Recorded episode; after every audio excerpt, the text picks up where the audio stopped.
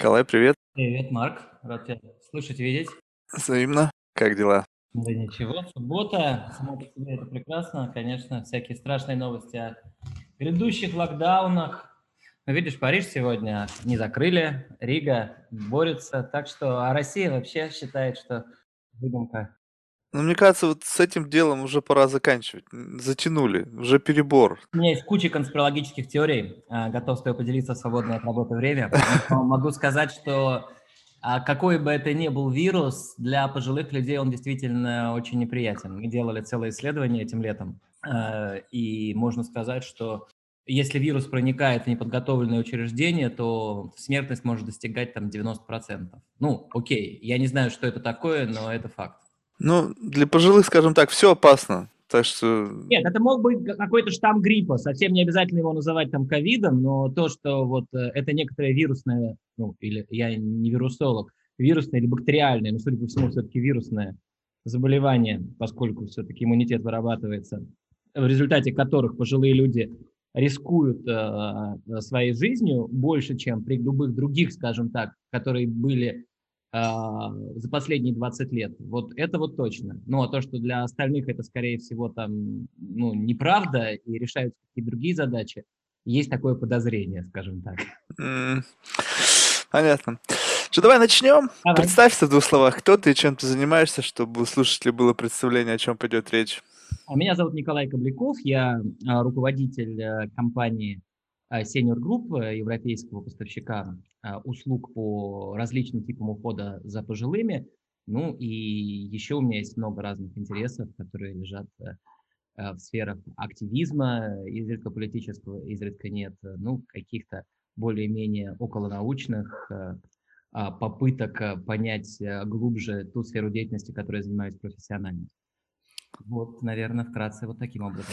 Давай, знаешь, вот предлаг- предлагаю отмотать вообще назад, как бы, потому что, ну, то, то, кто ты есть сейчас, это зародилось э, в 73 году в Уфе. Да, Вот. Вот, и вот э, как бы так брифли, давай вот просто каково было вот взрослеть в Уфе и что с точки зрения вот э, как бы вот если говорить о фундаменте твоего характера и вообще как бы ну вот натуры было заложено э, вот в то время? Есть какое-то вот еще эхо от того времени, что ты ощущаешь? Вот, вот если бы я рос там где-то в другом месте, то, возможно, я не был бы тем, кем кто я есть сейчас. А, Да, наверное, тебе удалось довольно четко схватить какой-то начальный вектор развития. Э, Изредка или, скажем так, даже, может быть, чуть выше среднестатистической а, погрешности мне приходится по жизни встречать людей из э, Уфы, ну или чуть шире, из Башкирии. А, Мне кажется, что мы узнаем друг друга, э, несмотря на то, что вот давеча я делал генетический анализ, а во мне меньше 3% башкирской крови, то есть э, что этнически я абсолютно не башкир. А, Тем не менее, вот э, этот, возможно, вскормленный в советские времена интернациональный какой-то дух, а, ну, я, например, поскольку очень часто бываю сейчас в Балтии, то есть там в Эстонии, в Латвии, Литве, я удивляюсь, насколько, ну, видимо, неудачной в тех э, регионах Советского Союза была политика вот интеграции э, по сравнению с тем же самым Башкортостаном. То есть, несмотря на то, что ну, я был этнически русским, не говорил э, по-башкирски. Я, тем не менее, когда там в каких-то э, дремучих 87 году ездил, например, в Орленок, э, Всероссийский лагерь, или когда я потом уже поступил в ФМШ-18, э, совершенно искренне гордился тем, что я родился в Уфе, потому что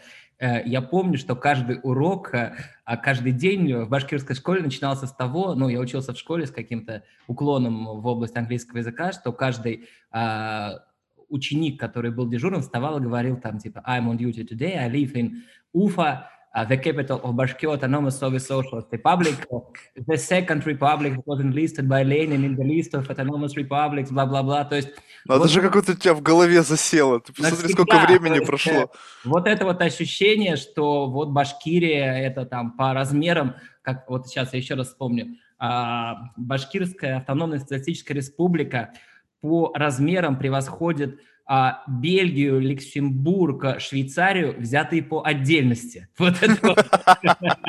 То есть, знаешь, как обычно так, Советский Союз превосходит тра-та-та, взятые вместе, а вот Башкирия превосходит такие-то какие-то страны, взятые по отдельности. Это было довольно а, ну, смешно, и я сейчас довольно скажем так, а, с осторожностью отношусь к чувству гордости как таковому. Ну, то есть, вот, э, как правило, а, люди, которые говорят, что я горжусь тем, что я там француз, русский, латыш, еврей, а, вызывают у меня, скажем так, какое-то ощущение осторожности, да, потому что я, честно сказать, вот сейчас уже, там, когда мне почти 50 лет, не до конца понимаю, как можно испытывать э, чувство гордости за то, к чему ты не имеешь, в общем-то, к приложению достижения этого состояния, э, ты не имеешь никакого отношения, да, то есть, ну, фактически тот факт, что ты родился русским или в Башкирии, ну, никак не является показателем твоих заслуг.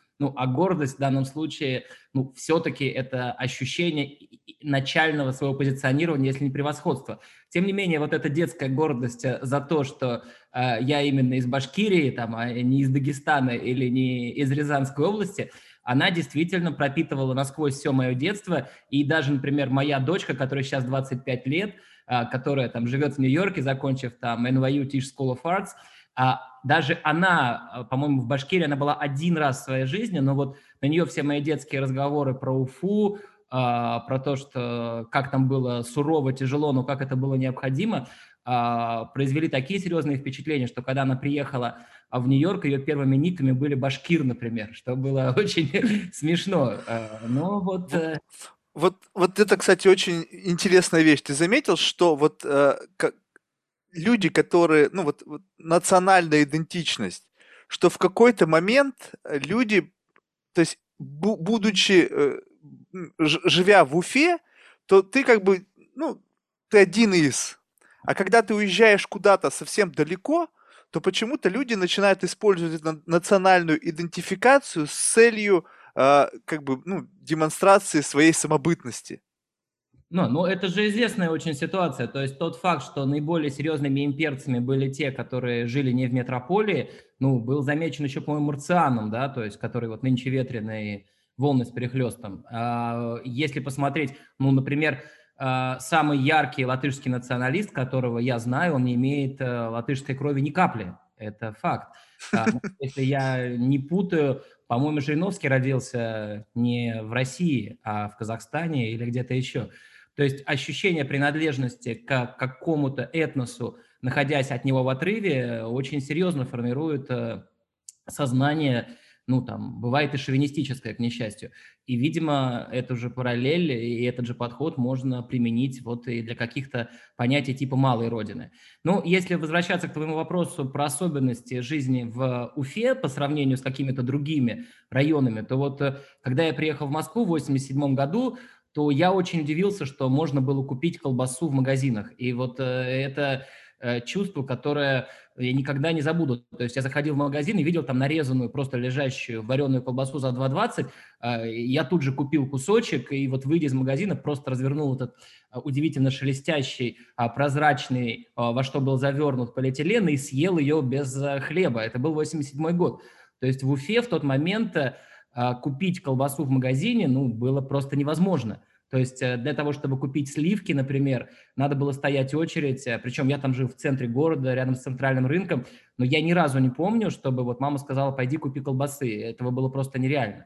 Поэтому с этой точки зрения, ну, это скажем так, я не знаю, насколько это было типично для других э, а, регионов Советского Союза, это было нетипично для Риги, для Москвы, наверное, даже там для Севастополя, но вот в Уфе уровень э, выживания на тот момент, э, вот он приближался, ну, я не знаю, с чем это сравнить, но вот сейчас отдельные там у меня знакомые бывают в Нигерии, там еще где-то, вот обычные люди живут примерно так – но это никоим образом не делало жизнь э, скучной, наоборот даже. То есть, эм, ну, как я понимаю, это было некоторым э, типичным таким вот э, состоянием глубинки советской в те времена. Но ты просто относишься к этому нормально, потому что не с чем было сравнить. Но вот когда в Москве ты осознал, что есть другая жизнь, вот тогда как изменилось отношение к тому, что было? То есть, ну вот ты в какой-то момент времени ощутил, что, блин, где я был вообще все это время, вот оно как бы более-менее какая-то цивилизация, да, вот, вот продукты, которые не нужно искать, не нужно стоять там очередь. Вот, вот э, был ну, какой-то... Самое интересное, что, а, скажем так, э, желание идти в Уфе на баррикады для свержения власти, оно не то, что не появлялось, оно было очень далеко. То есть это никоим образом не ассоциировалось там с советским способом управления и даже с тем, что вот Уфа такая далекая. Нет, вот мне просто казалось, что э, вот сейчас, еще раз благодарю тебя за вопрос, что действительно ну вот э, для того, чтобы есть колбасу, надо хорошо учиться и уехать в Москву. Mm, интересно. Вот, вот просто вот такая вот э, прямая какая-то была связь, да, вот э, Э, если ты хочешь спокойно заходить э, в магазин, покупать колбасу, сыр, а изредка там и пепси-колу, которая, про которую в Уфе видели только по телевизору что-то, ну, для этого надо выиграть там республиканскую олимпиаду, пройти конкурс куда-то или поступить потом в МГУ или физтех, и таким образом, возможно, ты Э, вольешься в светлые ряды строителей чего-то, ну, наверное, уже коммунизм слово не использовалось, но чего-то светлого, и в результате мы победим Америку, и у нас будет хорошо, э, потому что сейчас э, все наши проблемы, они в основном связаны с тем, что Советский Союз тратит все деньги, которые должен тратить на колбасу, на противодействие американской военной угрозе а диссиденты – это предатели. Вот это вот э, совершенно четко то мировоззрение, с которым я в 87 году в возрасте 14 лет из Уфы прилетел в Домодедово. Это э, конкретное совершенно такое вот видение. Причем я уверен, что большинство там, детей, а может быть и взрослых в Уфе рассуждали примерно так в тот момент. Ну, и надо признать, что Уфа – это большой город. В Уфе были рестораны, в Уфе были кафе, а в Уфе был прекрасный хоккей на тот момент, с СКСЮ, э, спортивный клуб Салавата Юлаева с молодежной командой «Бурзянчик». Э, там в каждом третьем дворе залита на зиму была коробка для игры в хоккей или для фигурного катания. Ну и вообще, чтобы с точки зрения климата, надо понимать, что в Уфе снег ложится на 7 ноября и лежит до 1 мая. И поэтому, когда в любой другой части мира а, люди грустят, ну, как, например, Нью-Йорк или Париж, да, где там выпадение снега является э, какой-то национальной угрозой. А вот э, в Уфе ты большую часть жизни живешь под снегом и на снегу. И это на самом деле нормально. В Уфе э, люди ходят в школу до температуры минус 26 градусов, а первоклассники обязаны нести с собой лыжи, для того, э, чтобы проводить занятия физкультуры на улице, если температура не ниже минус 18. Если там, вот, вот условно смотришь... Суровая закалка. Минус 15 э, надо выводить, как я понимаю, деток на улицу. Если минус 19, они могут заниматься в спортивном зале. Ну, надо сделать ставку на то, что до ближайшего океана 2000 километров, поэтому воздух сухой, и в Уфе минус 30 градусов переносится проще, чем минус 15 в Москве, например. Ну, и проще, чем, наверное, минус 10 в Риге. И, ну, а если сравнивать с Парижем, э, где э, в большинстве домов до сих пор стекла не стеклопакеты, а просто из одного стекла, то любая температура в районе нуля действительно воспринимается как национальное бедствие. Вот, но тем не менее, это факт, что к морозу вот э, в той части Советского Союза или России отношение совсем другое, оно скорее положительно, что влияет на дресс-код. То есть я прекрасно помню, как а, я ходил вместе с классом, а потом один с бабушкой в театр русской драмы, а, смотрел какие-то спектакли. Вот у меня осталось впечатление, что огромная люстра а, паркет начищенный, и по этому паркету мои валенки.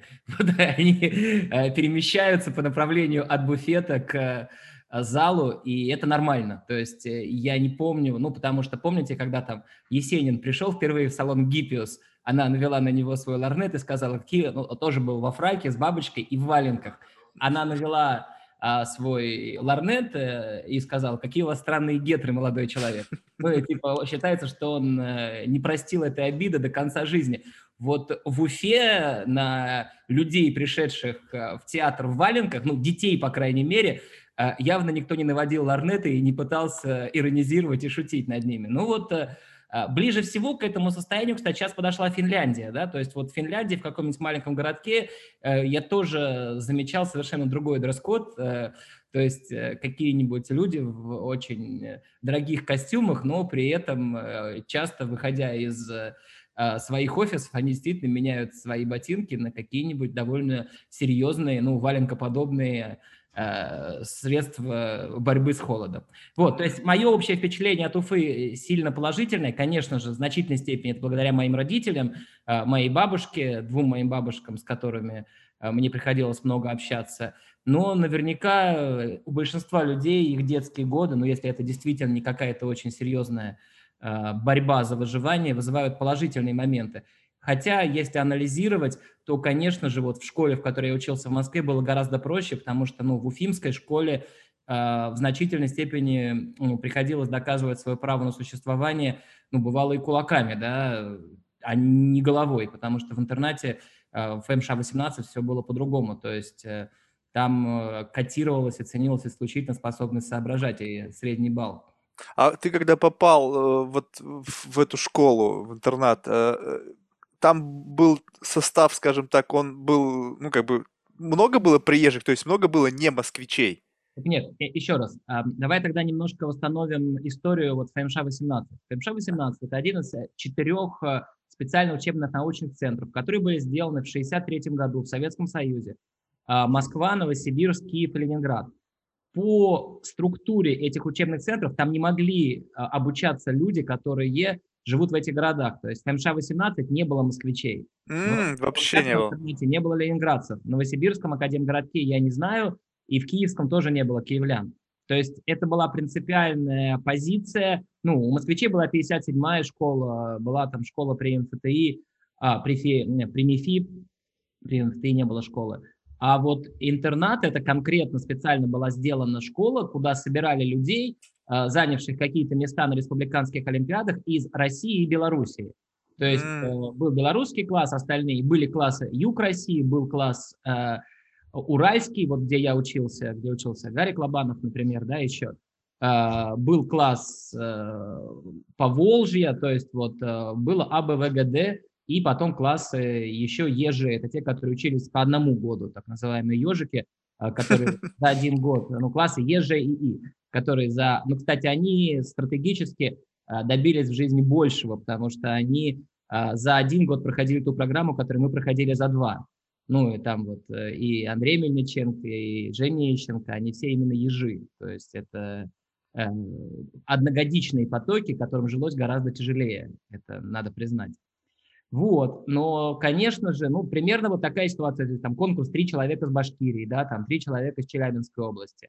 Ну, хотя были исключения, были там специализированные города, э, закрытые, откуда там брали гораздо больше людей, ну, потому что там был высший уровень математики и, наверное, средний уровень генетического восприятия точных наук, ну, как мне сейчас кажется.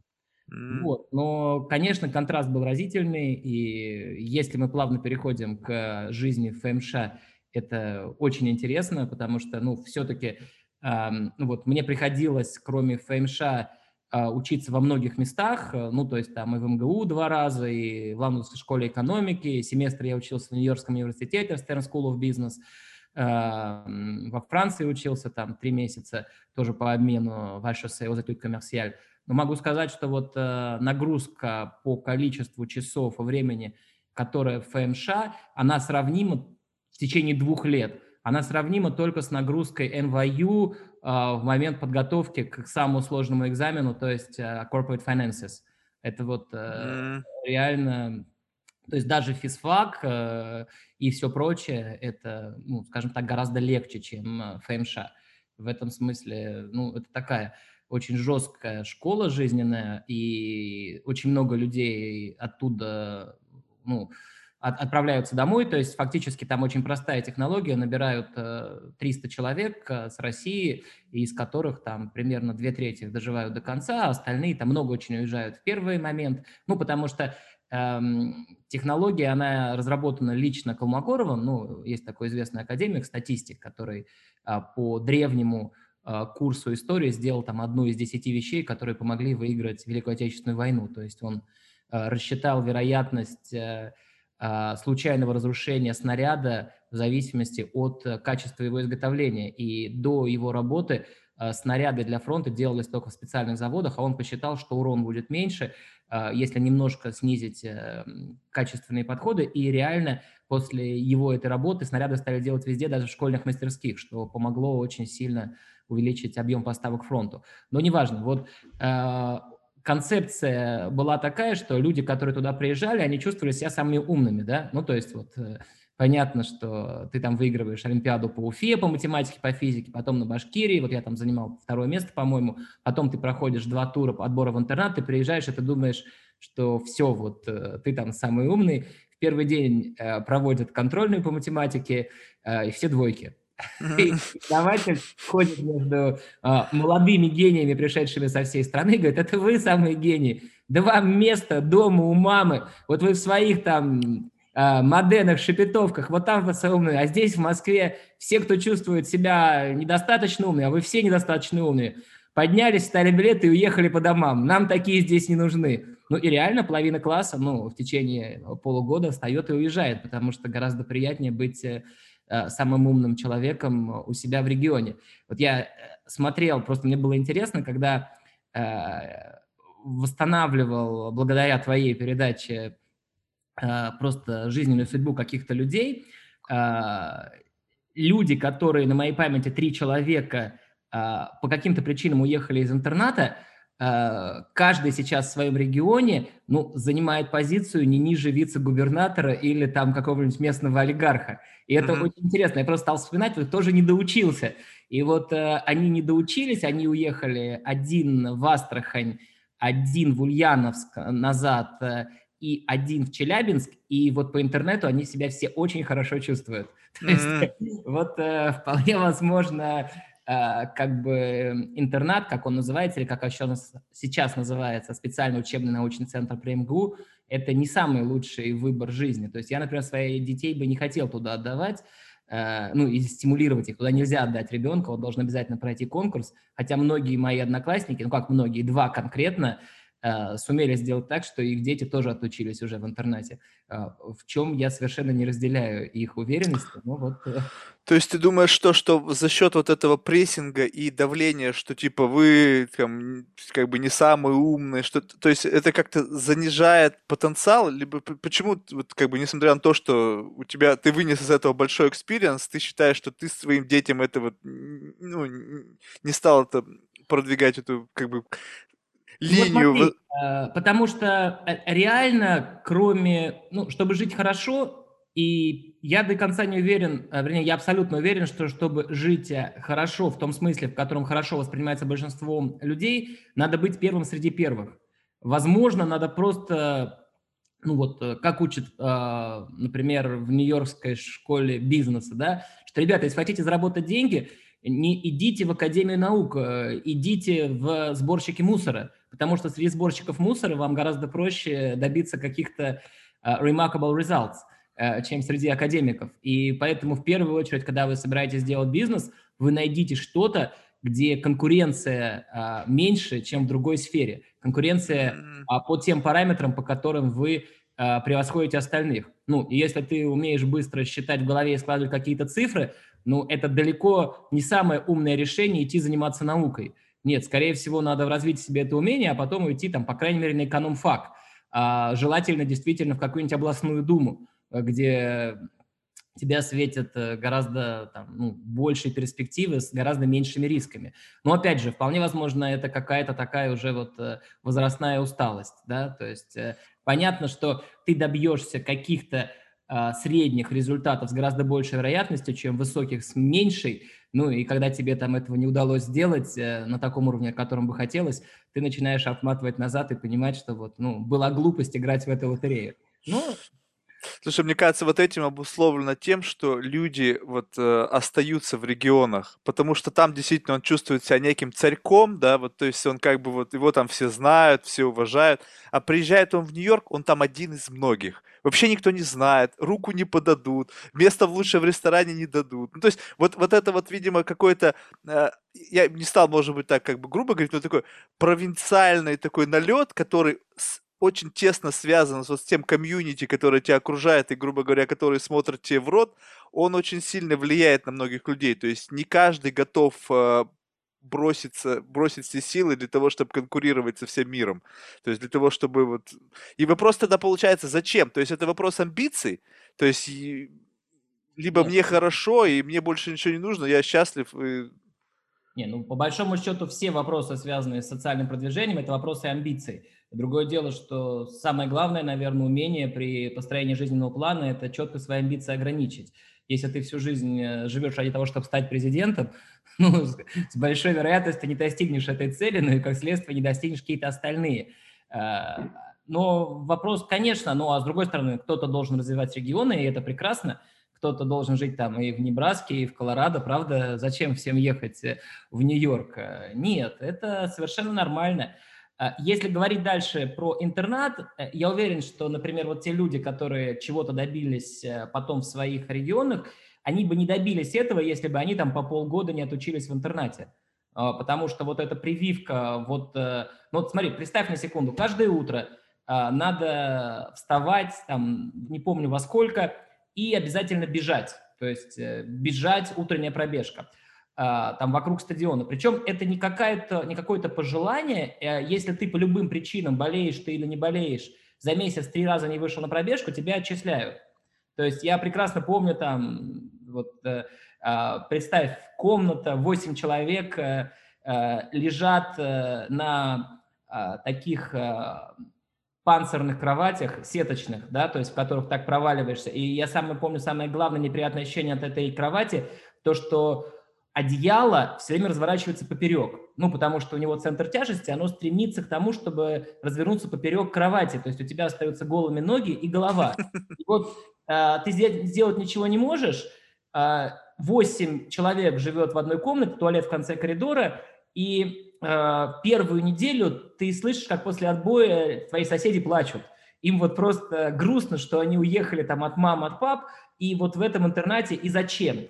А с утра ты выбегаешь на пробежку, ты бежишь, сколько бы у тебя не было температуры, как бы ты себя не чувствовал, потому что ты знаешь, что если ты не пробежишь, тебе не поставят галочку, в конце месяца тебе просто там представят на отчисление. А сколько надо бежать было? Ну, километр, по-моему. Ну, то есть там стадион, вокруг э, стадиона надо было пробежать э, пару кругов. Ну, это не важно, один круг или не один. Важно то, что заставить себя в любой мороз, дождь выйти на улицу и отметиться. И это было довольно тяжело, но это давало некоторую прививку. Э, в 11 часов надо было обязательно спать, то есть э, специально старшекласс, ну, то есть старики ходили Э, в специальном оперативно-комсомольском отряде и проверяли, что люди не разговаривают. Причем, э, если кто-то разговаривал, вызывали на заседание оперативно-комсомольского отряда, ну, за это, по-моему, не отчисляли, но и я, я понял, насколько это умная мера, только уже поступивший в университет. Потому что вот в МГУ, когда я жил, э, на первом курсе там живут ФДС на Индириганде, там четыре человека в одной комнате. И засыпать можно там при громкой музыке, при, э, не знаю, при танцах, но безумно тяжело заснуть при интересном разговоре с твоих э, э, сокамерников, да, с твоих mm-hmm. друзей по комнате, когда они обсуждают какую-то интересную тему, и ее можно обсудить, обсуждать до 6 утра, а в 8 надо идти на лекции, это очень тяжело. Так вот, в интернате это было решено очень просто, что в 11 часов э, во всех корпусах выключался свет, то есть вот просто рубильником – а, чтобы света нигде не было, и четко контролировалась невозможность любого вербального общения после отбоя. И это было действительно очень-очень... Если ты не успел сделать уроки, то ты должен был просыпаться в 6 утра, в 3 часа свет назад включался, то есть э, и доделывал уроки. Это было, ну, как я понимаю, сейчас очень-очень умно. Ну и просто по нагрузке каждый день было 6 уроков до обеда, 3 пары, и а, два урока после обеда в виде спецкурсов, но фактически обязательных. Ну и как бы были физические дни и математические дни. То есть там три дня учили до обеда только физику, а три дня только математику. Вот. То есть, но с другой стороны, вот, например, а, вот вся эта система советских олимпиад по физике и математике, которая была построена там, ну, класс, школа, район, город, республика, зона, то есть Советский Союз был поделен на четыре зоны так называемых, потом всесоюзная олимпиада – то вот в мою бытность э, людям из интерната не разрешали участвовать в олимпиадах э, ниже всесоюзной. То есть было четыре зоны плюс отдельный интернат, пятая зона. Mm. Потому что если они шли по местам своего или даже по Москве, то они часто выносили всех прочих. То есть была несправедливая конкуренция. Вот, поэтому реально, чтобы попасть на Всесоюзную Олимпиаду, надо было выиграть Олимпиаду в интернете, чего у меня, например, уже никогда не получалось. Я там даже, по-моему, не входил э, э, в финал ни разу. Ну, ровно потому, что вот была такая ситуация. Но, конечно же, очень много отрицательных моментов. Я вот, э, мне кажется, Дудинцев, э, который писал, модная книжка «Белые одежды» про, а, про генетиков, или Гранин в Зубре. Вот они описывали э, создание вот этого интерната, потому что, ну, это было известное такое в начале 70-х обсуждаемое, скажем так, действие, и он писал, что это место по превращению способных ребят в отъявленных негодяев, потому что ну, вся концепция была построена на развитии индивидуализма, то есть когда вот идет, например, какой-то урок, то работает на класс три преподавателя. Вначале идет э, объяснение какого-то материала, потом дается задача, и каждый из учеников, он решает задачу, как только он ее решил, он поднял руку, к нему подошел один из этих трех преподавателей, дал следующую задачу, и он пошел дальше.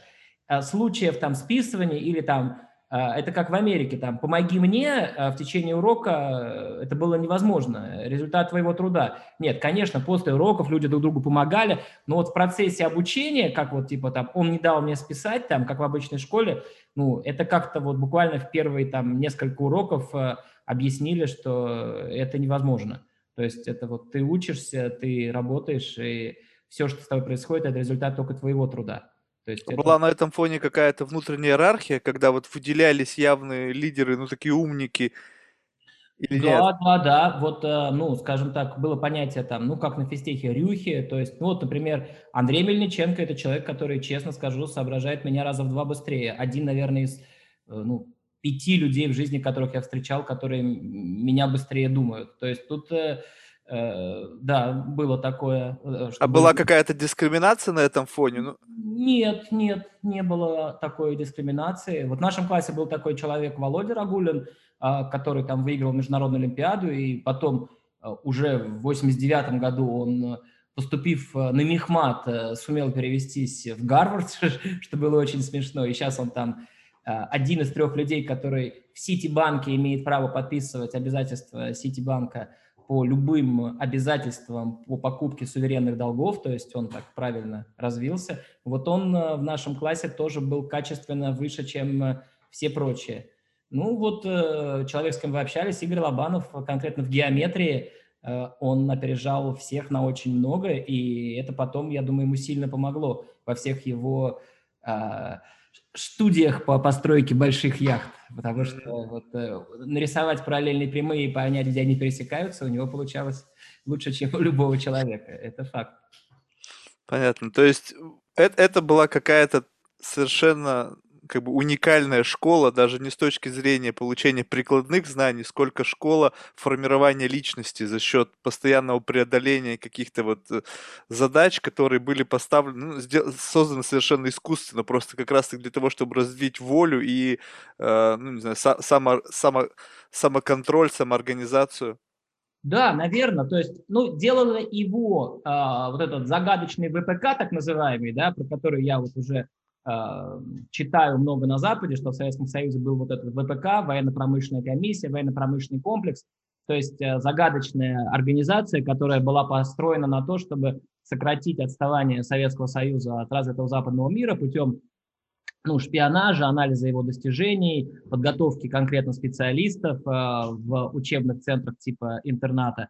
То есть из интерната стандартное распределение, это было половина МГУ, четверть физтех, и еще процентов, наверное, 15 – это школа Андропова, ШКГБ, а, факультет, там вот два факультета есть такие, ну, то есть не оперативные, а шифрование и второй радиотехника. Я не знаю, как они там называются, меня Бог миловал, э, но вот э, люди для себя готовили. А, а вообще была какая-то, вот, не знаю, типа, типа вербовки, приходили люди откуда-то, смотрели на студентов, как-то ну, а на уровне интерната, э, скажем так, ну, в штате по рассказам, что были люди, которые сотрудники там Э, Комитета госбезопасности. Ну вот я реально не видел никогда никого, кто бы вот э, показывал корочку и рассказывал. Не, ну не так, естественно. Ну как-то просто приходили ну, какие-то странные люди, там, разговаривали. Нет, нет, нет, конечно же, это все было. Другое дело, что, ну вот э, конкретно, да, ВШ КГБ этим занималась, сама приходила.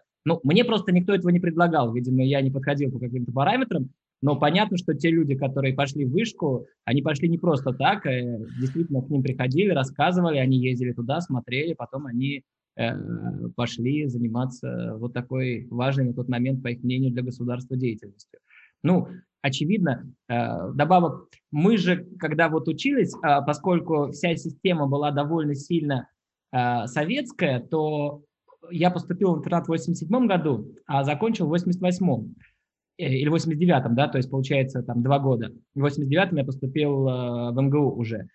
Так вот, э, за это время в стране произошли очень сильные изменения. И, например, если первый год нас кормили на рубль 80 в день, что к концу там 88 -го года превратилось в натуральный голод. То есть давали очень мало еды, там каждый вечер надо было бороться за батон, ну, то есть батон и кефир было много. Вот каждый вечер мы ели батон и кефир. То на следующий год что-то щелкнуло, а, и нас перевели на 10-50 в день. Следующий год мы каждый день ели черную икру, шоколад и так далее. Ну и что, соответственно, для пришедших за нами студентов а, уже опять превратилось, как я понимаю, в кефир и в хлеб, потому что там в 90-м году 10-50 тоже было ничто. Вот, ну, то есть у меня было абсолютно два разных года с точки зрения насыщения своего молодого растущего организма а, калориями в разных а, формах Понятно. Слушай, получается, ты в 16 лет поступил в МГУ? Ну, я с 6 лет пошел в школу, поэтому... Просто сейчас этот возраст, он вообще очень сильно меняется. То есть посмотри, как, как вот сейчас, э, то есть люди вообще не спешат вот этот пробежать вот этот вот путь, да, за счет того, что вот быстрее раньше в школу пойти, быстрее поступить там в колледж или в университет и так далее. Просто Это в 16 правильно. лет сейчас вот так вот оказаться вот вообще, в принципе, в другом городе. То есть интернат, понятно, там еще все равно элемент контроля, то есть у вас там очень все жестко было. Но МГУ это уже все, самостоятельная жизнь. Ну да, ну я считаю, что абсолютно правильно то, что происходит сейчас – у, у людей не надо воровать детство, ну, потому что э, самое главное, конечно, для меня э, деталь, самая главная деталь, то, что ни в интернате, ни на физфаке совсем не было девушек. Ну, девочек, девушек. Ну как, в интернате на 300 парней там, э, наверное, ну, в нашем классе не было ни одной, да, например, вообще. Э, ну, начали с того, что их было три, а потом не осталось ни одной.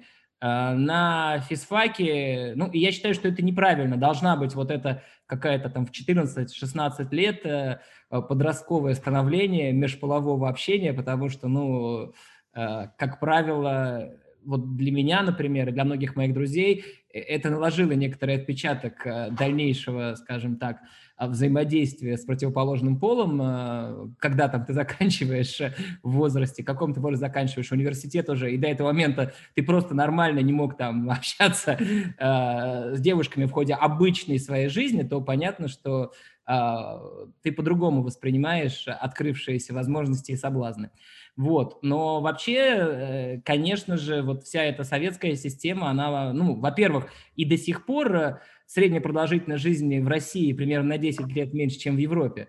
А если мы говорим про среднюю продолжительность э, так называемой активной жизни, ну, то есть э, европейцы сейчас меряют, э, ну, если ты знаешь, не просто продолжительность жизни, а продолжительность активной жизни, то есть mm-hmm. в течение которой человек там живет, совершает покупки, поскольку средняя продолжительность жизни в Советском Союзе была меньше, и людей надо было скорее выбрасывать в их э, активную жизнь, которая могла быть направлена государством на увеличение оборонной мощи, в частности, то это было полностью оправдано для государства, но не было, конечно же, хорошо для отдельных его представителей. Ну вот э, один из минусов, наверное, советского прошлого.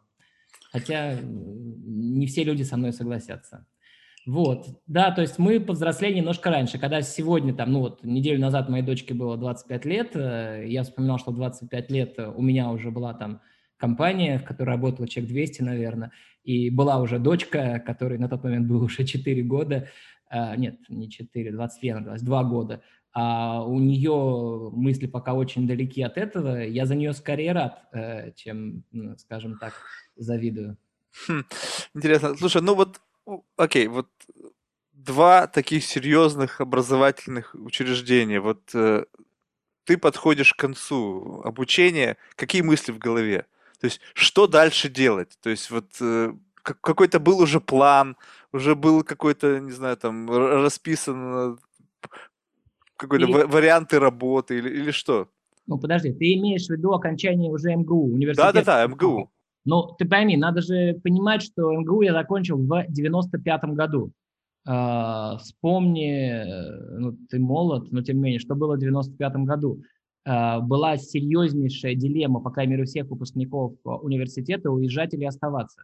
То есть это вот uh, каждый человек, который заканчивал там, ну, физфак, физтех, он прекрасно понимал, что если ты остаешься, то, скорее и занимаешься своей базовой профессией, то это какое-нибудь очень нищенское существование, Э, не знаю, там, работа дополнительная каким-нибудь челноком или таксистом, э, возможно, еще что-то, ну, или надо уехать в какой-нибудь там э, научный центр в Америке, в Европе для того, чтобы жить, работать там, ну, или работать там, потом приезжать в Россию, приносить заработанные деньги там и так далее, и так далее.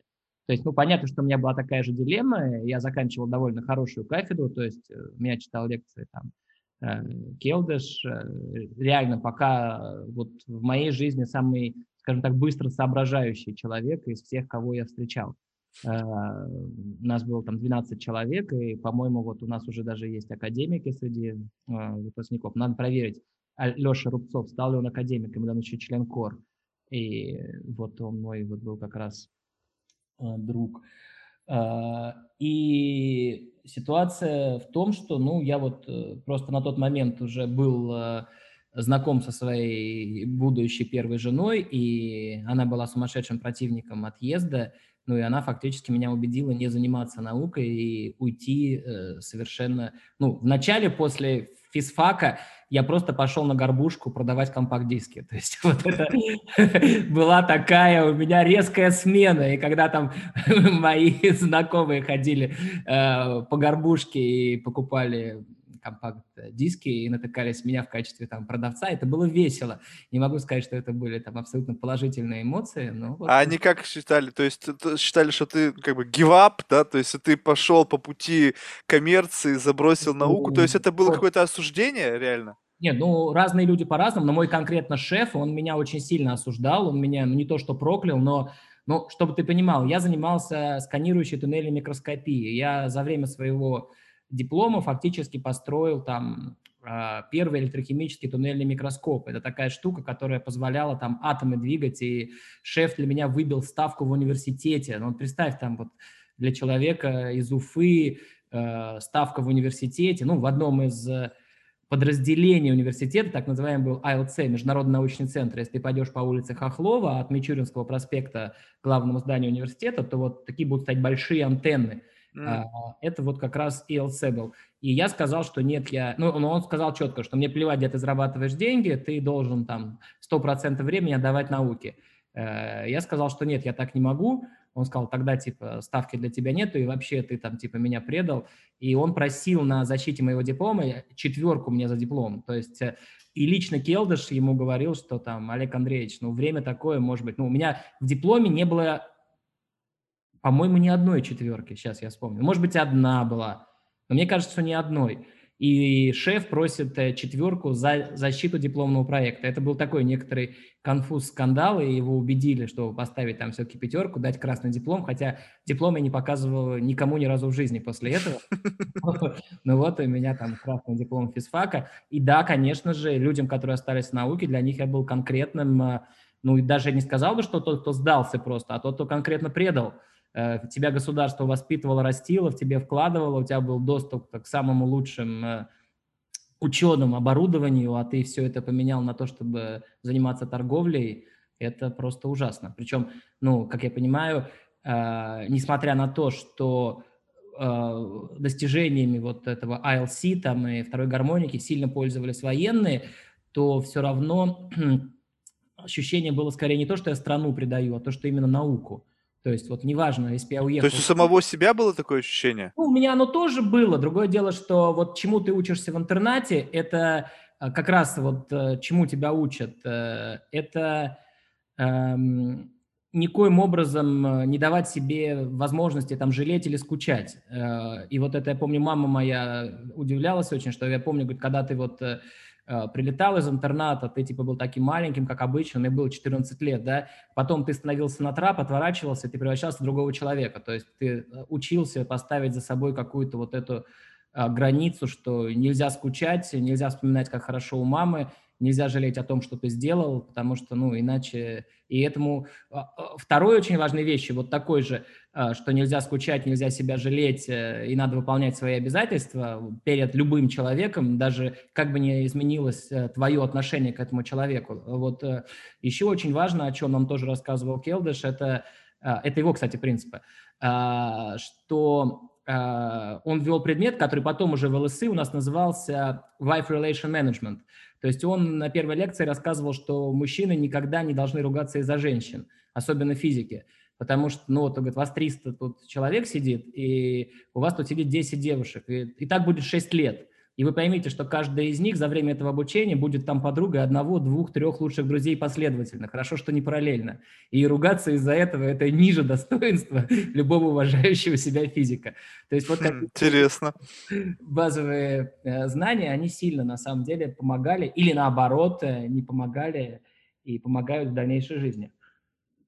Слушай, ну окей, вот э, торговля компакт-дисками, следующая ступень какая была? Вот ну, э, я успел э, после этого, ну, для меня стало понятно, ну, скажем так, не то, что стало понятно, торгую компакт-дисками, э, ты автоматически начинаешь анализировать э, рынок, э, ну, и я очень сильно удивился, что Стоп, стоп, стоп, подожди. Вот не, это ты начинаешь анализировать, потому что у тебя аналитический склад ума. Я, я думаю, что многие так и остались продавать компакт-диски до той поры, пока эта тема не умерла, потому что анализа в их голове не возникало. Ну, не знаю. Ну, у кого-то не возникало, у кого-то э, возникало. То есть я просто очень сильно тогда удивился, почему э, это был 96-й год, э, и почему нету фонограммных записей. Э, вот на тот момент, как это не смешно, но продавались либо западная музыка, либо какая-то советская, ну, российская, современная. А вот э, я, например, любил киномузыку, и мы начали вот реально э, такую серию, которая называлась «Антология советского киношлягера». Ну, как мы начали? Э, я помню, что э, это была замечательная история, что э, мы с женой моего друга Э, у него уже была своя компания, он торговал книжками, он тоже был, учился на нашей кафедре и тоже на год раньше, или даже не на год, предал э, дело физики и стал книготорговцем. Э, сейчас у него рекламное агентство, ну вот тогда я ему говорю, слушай, ну вот я торгую компакт-дисками, ну вот почему ты, например, я хочу там, слушаю, сам переписал себе с телевизора, ваш говорит госпожа удача, а его нет на компакт-дисках.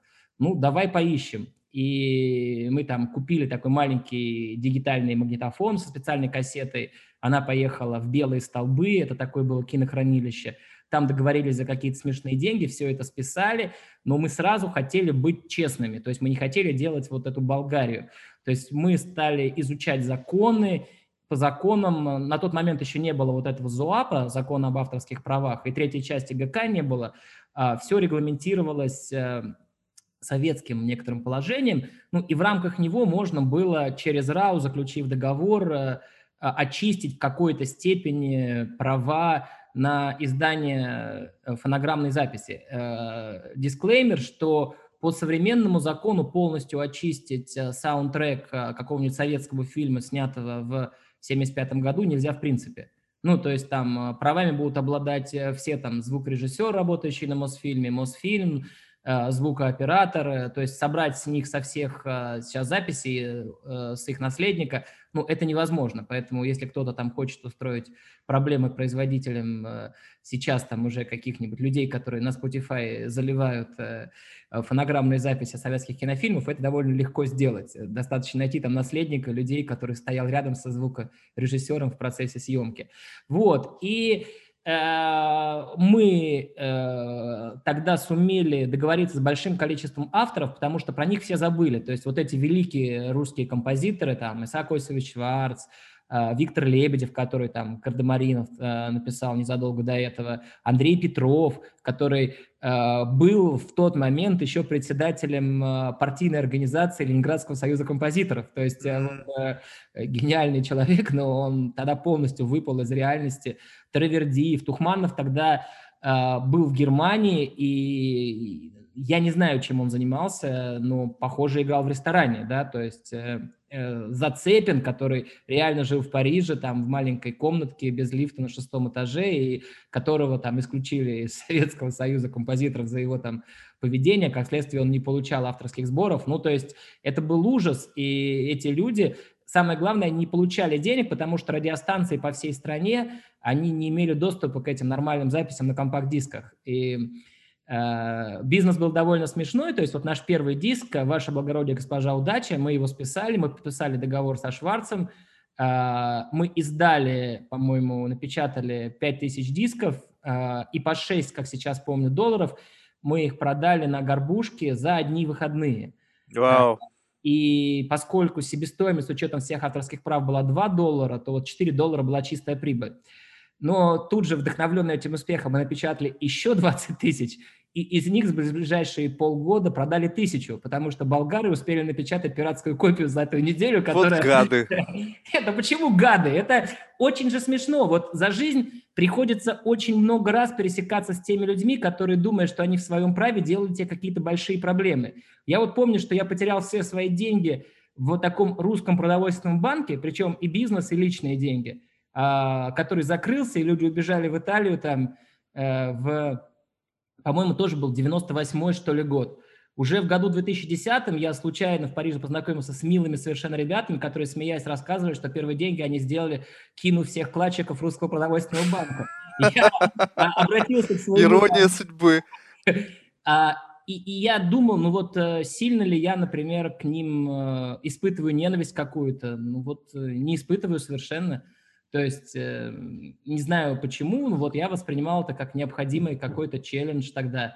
И вот э, с болгарами было то же самое. Я потом прекрасно общался с владельцами этих пиратских заводов. Мы никогда ничего не делали пиратского, чтобы было понятно. И это сильно сформировало потом нашу бизнес-модель. Мы поняли, что надо просто э, вслед за, за рекординговой компанией мы сделали сеть продаж, которая называлась там «Узел развлечений». Было много магазинов там в Москве, в Петербурге, которую я продал, когда уезжал уже в Париж. И вот э, просто надо продавать э, лицензионные диски, которые дорогие в премиум-сегменте, и чтобы они воспринимались как премиум-товар. А бороться с пиратами, ну, это ну, как-то не очень входило в какую-то нашу концепцию. Но вот то, что мне помогло вот вся эта концепция, то, что мы честные, это восстановить нормальные отношения с авторами. Ну, то есть мы довольно быстро с ними выстроили отношения, ну вот там со Шварцем, с Лебедевым, причем они на меня сильно обиделись потом, когда я в 2001 году продал все и уехал, потому что, ну, как я понимаю, те люди, кому они там перешли, как авторы, они совершенно правильно общаются с авторами, то есть как со станками, которые должны там писать и выдавать на гора какую-то музыку. А я вот э, помню прекрасно, что в детстве это же просто Ерголина 100 дней а, после детства, там Дерсу Зала, мама мне всегда рассказывала, какая замечательная музыка, а вот тут вот Шварц, я там его выслушиваю, а, рассказываю ему что-то, он мне отдает, ну, продает свою музыку, это было очень-очень значимо, такое вот приобщение к чему-то великому, к такой вот э, русскому культурному пласту, это было значимо. Вот, и примерно таким образом мы функционировали, то есть э, главное было определить, сколько напечатать дисков, пока болгары не успели сделать пиратскую копию, но потом, когда мы сделали уже свою сеть, э, то мы продавали в основном это там через свои какие-то премиум-точки. Слушай, вот если так вот немножечко вот назад мотнуть, вот как ты расцениваешь вот этот поворот судьбы? Ну, то есть вот мог ли ты себе представить, участие на физфаке, что тебя вот как-то жизнь выведет на э, звукозаписывающую какой-то бизнес, который, ну вот причем общение с людьми из культуры, то есть какая-то, знаешь, такая богемная э, тусовка. Вот, вот как, если расценивать, вот э, удивительно, мне просто почему этот вопрос задаю, потому что всегда удивительно, как люди встают на те рельсы, на которых они едут дальше. Потому что вот этот, это вот из того, что ты рассказываешь, может быть, ты, конечно, выкинул какие-то там э, прекурсоры, да, которые тебя туда подвели, но, но для меня это такой существенный разворот. Вот как-то рельсы шли в одну сторону, и теперь бах, и они чуть ли не там не под 90 градусов пошли от основного курса. Вот ты пойми, ведь это же, если бы это был Советский Союз, так бы я и поехал там в Зеленоград или остался в ВЛС э, строить э, советскую оборонную э, программу лазерную, да, то есть, э, или там заниматься микроскопией. Рельсы шли, шли, шли, а потом оказался впереди мост взорван. Э, это другая немножко ассоциация. И А-а-а. надо строить...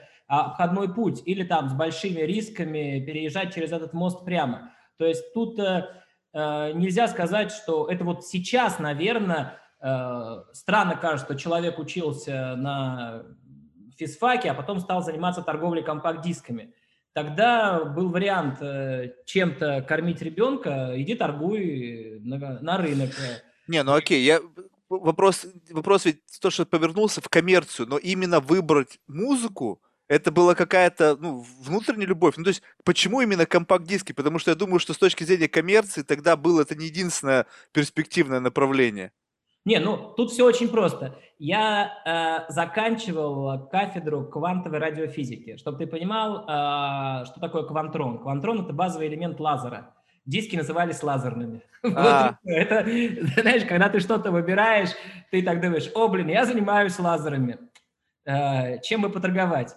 Ну, лазерами торговать, наверное, покупателей мало. Лазерами а, все понял. То есть была какая-то связь. Ну нет, это история смешная. Я говорю, это фактически была идея моего друга, который занимался книжками, и занимаясь книжками, он смотрел на компакт-диски и спросил, а что ты думаешь про а, компакт-диски? А, то же самое потом у меня было с а, моим Aged Care. Тоже мой друг спросил, а что ты думаешь про Aged Care? Ну нет, меня спрашивали много друзей про разное, да, что ты думаешь про то, про другое. Но вот запомнил я конкретно на э, лазерные диски, у меня что-то сыграло, и вполне возможно, ровно как я сейчас для себя вот только что придумал, э, это слово лазер, да, которое явилось этим триггером. Я думаю, что, э, понимаешь, стратегически, если ты посмотришь какие-нибудь вот эти форбсовские списки из компаний, которые за последние там 10 лет добились успеха, но ты, наверное, знаешь, что из них там 90% а, добились успеха не в той сфере, в которой они начинали бизнес. То есть они, по крайней мере, один или два раза кардинальным образом меняли сферу деятельности, чтобы добиться. Тут, э, наверное, в жизни примерно что-то а, похожее. То есть ты решаешь принципиально, что ты идешь вот там по пути бизнеса, а не науки, и дальше... Ну, а в тот момент, видимо, даже вот эта сфера э, расширилась. То есть просто либо ты идешь, либо ты не идешь. Если ты остаешься в России, то варианта, кроме бизнеса, ну, не было. Ну, говорю, был вариант летать куда-то по полгода, э, зарабатывать деньги в каком-нибудь научном центре в Германии, потом возвращаться на месяц в Россию.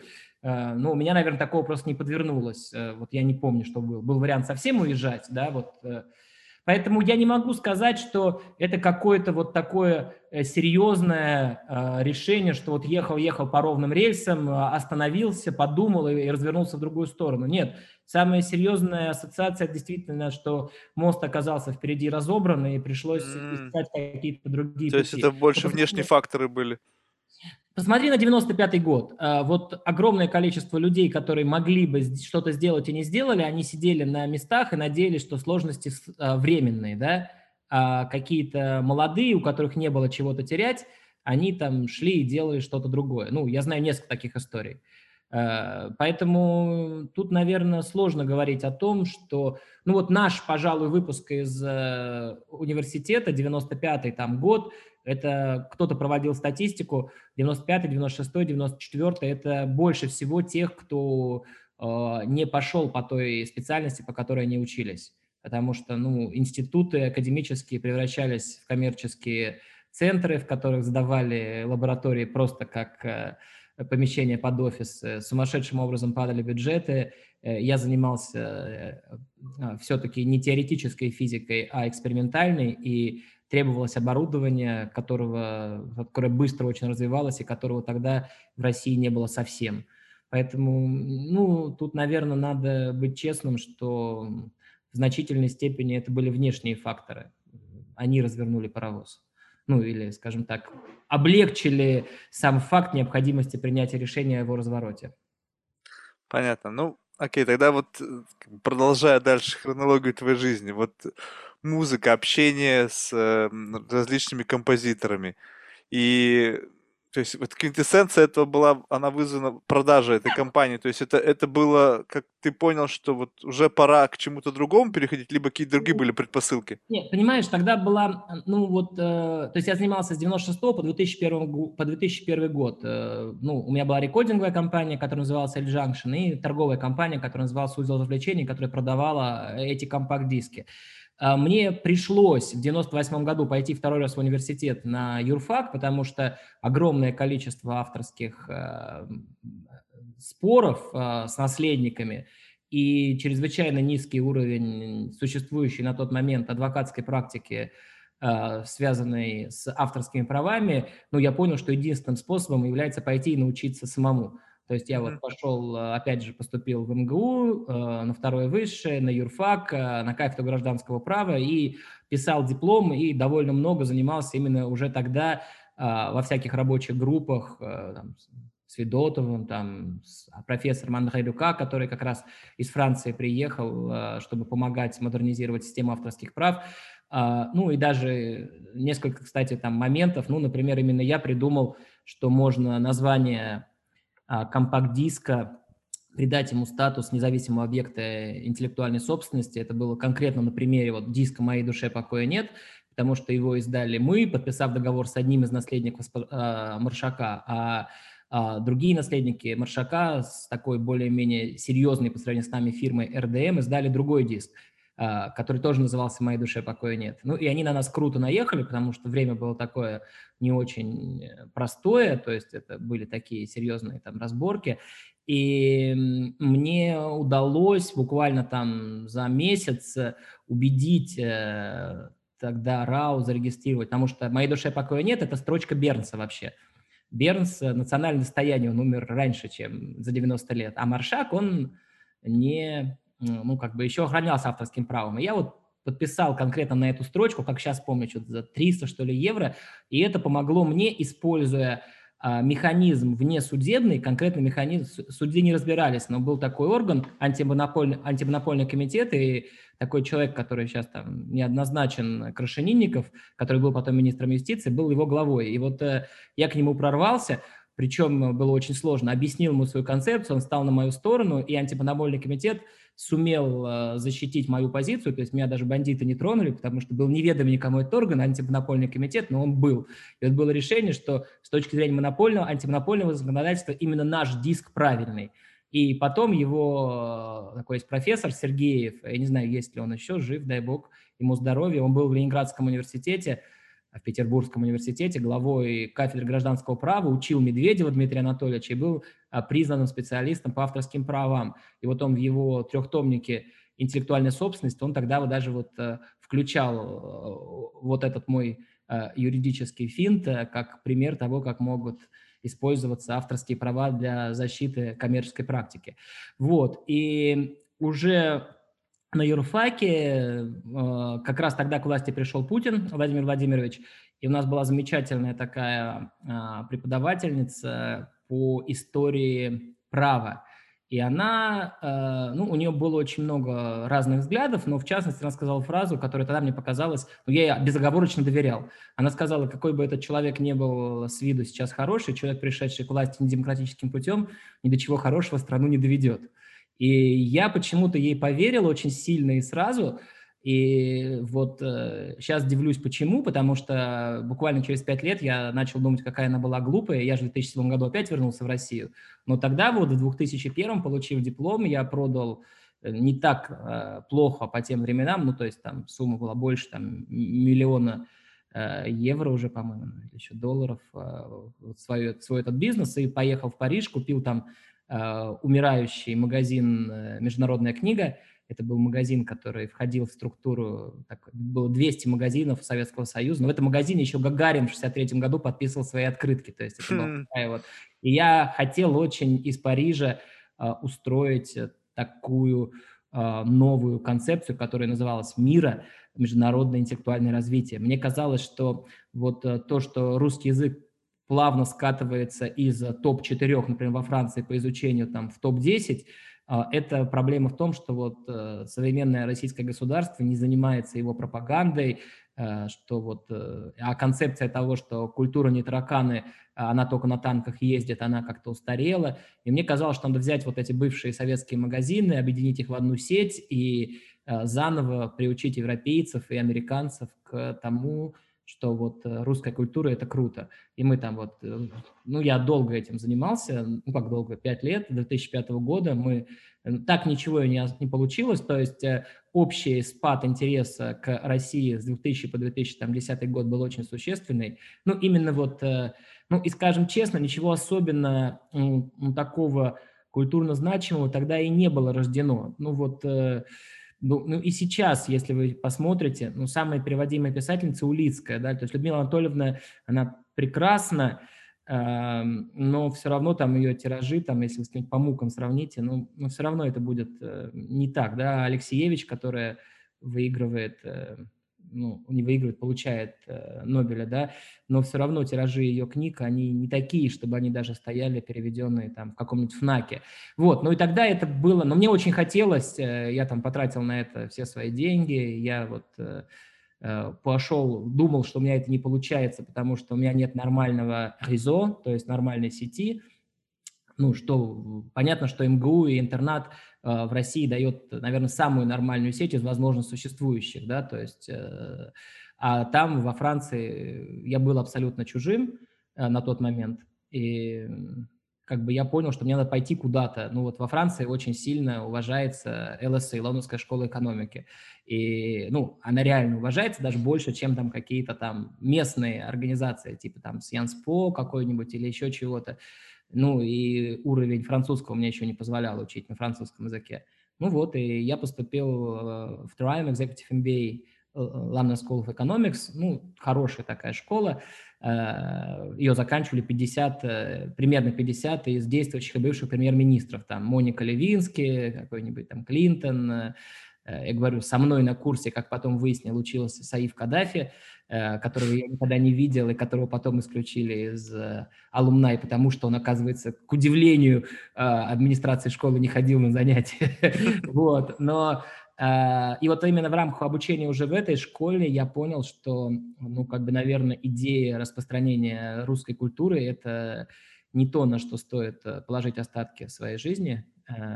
И Э, я, ну и еще вдобавок э, в рамках там, вот мы расширяли, когда эти книжки, мы там очень неудачно купили склад у станка импорта, как потом выяснилось неудачно, но тогда я этого еще не знал. А, эм, ну и поэтому э, я там коренным образом изменил свое стратегическое видение, и в рамках того решения, которое было принято в 2006 году, я пока и живу. То есть тогда один из моих э, друзей, там, люксембургский банкир, спросил, э, а как дела в России состоят с HTK? Я залез в интернет и увидел, что никак. И вот наш Тем Project это было уже создание сети Parent Стройка, то есть э, типа стройка для родителей. Mm. Вот, это было рабочее название, нас было четверо, австралиец, канадец, люксембуржец и я. Мы весело в 2007 году приехали назад в Россию с мечтой построить самую большую сеть по уходу за пожилыми. Вот, ну и вот до сих пор эту идею, только изменив географию, я и реализую, ну или стараюсь реализовывать. Окей, okay, вот, кстати, вот э, если возвращаться к этому событию, вот вернулись в Россию, во-первых, как к тому времени изменилось все? То есть это было уже место, где можно было делать э, подобный бизнес с точки Нет. зрения Россия 2007 года, она была качественно другой, чем 2001. То есть, ну, во-первых, э, Путину удалось решить э, базовую проблему с Чечней. Э, ну, в 2000 году это была серьезнейшая проблема. То есть, ну, вот эта вся чеченская, скажем так, мафия, не мафия, но она сильно тогда, ну, я вот на своем даже уровне, там, этих розничных магазинов по России, ну, я так понимаю, что может быть, мне просто не везло. Наверное, это была общая ситуация противодействия там РОПа и каких-то банд-формирований. Ну вот в моем случае это, как правило, были какие-то там э, чеченские, и, э, как они там, солнцевские и ропские, там, э, как сейчас, РОП находился в Москве на, на Шаболовке, да, То есть были солнцевские и шаболовские. Вот, это было очень так смешно, между ними было сложно лавировать. В 2007 году этих проблем уже не было совсем. То есть э, не надо было платить никакую там дань банальным бандитам, но, э, как выяснилось, буквально там через год развития вся вот эта коррупция, она, ну, ну, видимо, как и сейчас – Э, является необходимым очень элементом развития любого серьезного бизнеса в России. Ну, по крайней мере, я в России не был сейчас уже 10 лет. Э, э, мои ощущения по разговорам с рядом людей, они такие. И вот, но то, что Россия тогда, у нее появился платежеспособный спрос, у нее появилось желание в нее инвестировать. Я сам был тогда, я думал, что вот моя эта преподавательница страшно не права, насколько много и замечательного сделал текущий президент. Правда, он тогда поменялся быстро довольно на Медведева. Медведев мне вообще очень нравился. Э, я как бы там писал ему всякие бумажки, мы с ним общались. У меня не было там формального статуса, но тем не менее могу сказать, что ну, с Путиным мне не приходилось в жизни видеться. Ну, видеться приходилось, разговаривать не приходилось. А, а вот с Медведевым он очень быстро думающий товарищ, юрист, э, то есть он думает именно как юрист, он понимает, э, как модернизировать, изменить закон ну, так, чтобы там не навредить условно общей правовой системе. Вот, ну, Россия 2007 года это была замечательная страна э, с какими-то очень серьезными ожиданиями, э, в которые много людей тогда верило, и ну, с какими-то вот, то есть она стояла на таком перепуте, могла пойти туда, могла пойти сюда, мы знаем, куда она пошла, э, вот, но тогда я убеждал своих, я тогда помню прекрасно, когда я учился, вот у нас был, то есть когда ты учишься в ЛСА, это такая двухгодичная программа Executive MBA, и ты проводишь один семестр в NYU. Ну, то есть это Executive MBA, ты формально э, летаешь туда все равно каждые три месяца на две недели, а так, чтобы учиться, надо понимать, что ты все равно каждый день должен тратить 4 часа. Предположение, что ты пойдешь на MBA и будешь работать, ну нет, неправда. Если ты хочешь чего-то понять, о работе надо забыть. Ты это все время просто у себя дома научишься. Когда мы были в Нью-Йорке, я помню, как сейчас, была такая выставка, ее Прохоров спонсировал, Russia в 2006 году. И я, как вот вспоминаю, тратил, по-моему, чуть ли не 10 тысяч долларов на то, чтобы всех своих э, одноклассников, это, а, это была выставка в музее Гугенхайм, я приватизировал музей Гугенхайм, возил их туда, показывал им Россию, призывал инвестировать в Россию. Причем у меня не было ну, никаких, это была моя личная инициатива абсолютная. Я был вот уверен в том, что вот Россия mm. будущее, что приезжайте все вместе, давайте что-нибудь сделаем. Это было вот э, конкретное такое видение. Да? То есть ты, получается, такое некое род-шоу в Гугенхайме устраивал на базе да, Прохоровской да. выставки.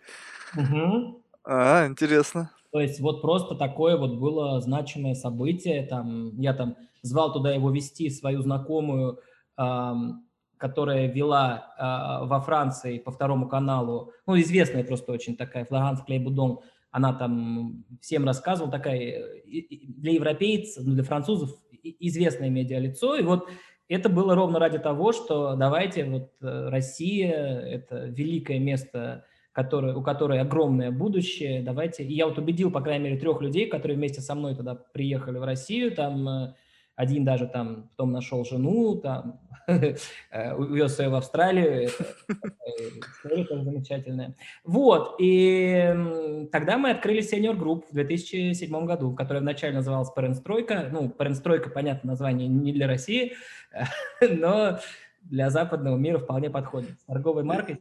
Как, как восприняли ваш бизнес тогда? Это было очень смешно, потому что вот наиболее ярким впечатлением было, что вот мы с Крисом как раз а, который живет в Австралии, и ребенок которого говорит, кроме как по-австралийски, но еще и по-русски а, сейчас, а, мы ходили с ним, ну вот, как сейчас помню, к одному из депутатов. И депутат нас выгнал буквально вот, да вы что, чтобы русские люди сдавали своих бабушек и матерей там в такие дома, да никогда не будет, идите вы нафиг. Вот, ну, вот буквально, чуть ли не матом. Но я не могу уверенно быть, что матом. Был кабинет в Госдуме, Крис очень удивился, огорчился. А, когда мы открыли свою первую резиденцию, этот депутат был первый, кто привез свою маму к нам.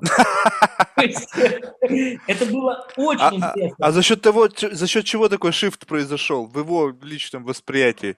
Вот я на самом деле не уверен, что это был даже шифт. э, вот сейчас. То есть я могу сказать, что, э, возможно, скажем так, этот шифт произошел за первые там минут пять нашего общения, а дальше он просто оставался в образе до конца. А, я понял. Как бы для того, чтобы, ну, депутат в Думе, там, может быть, какие-то протоколы, может, еще кто-то там, ну, там рядом сидели явно какие-то помощники, я этого уже не помню.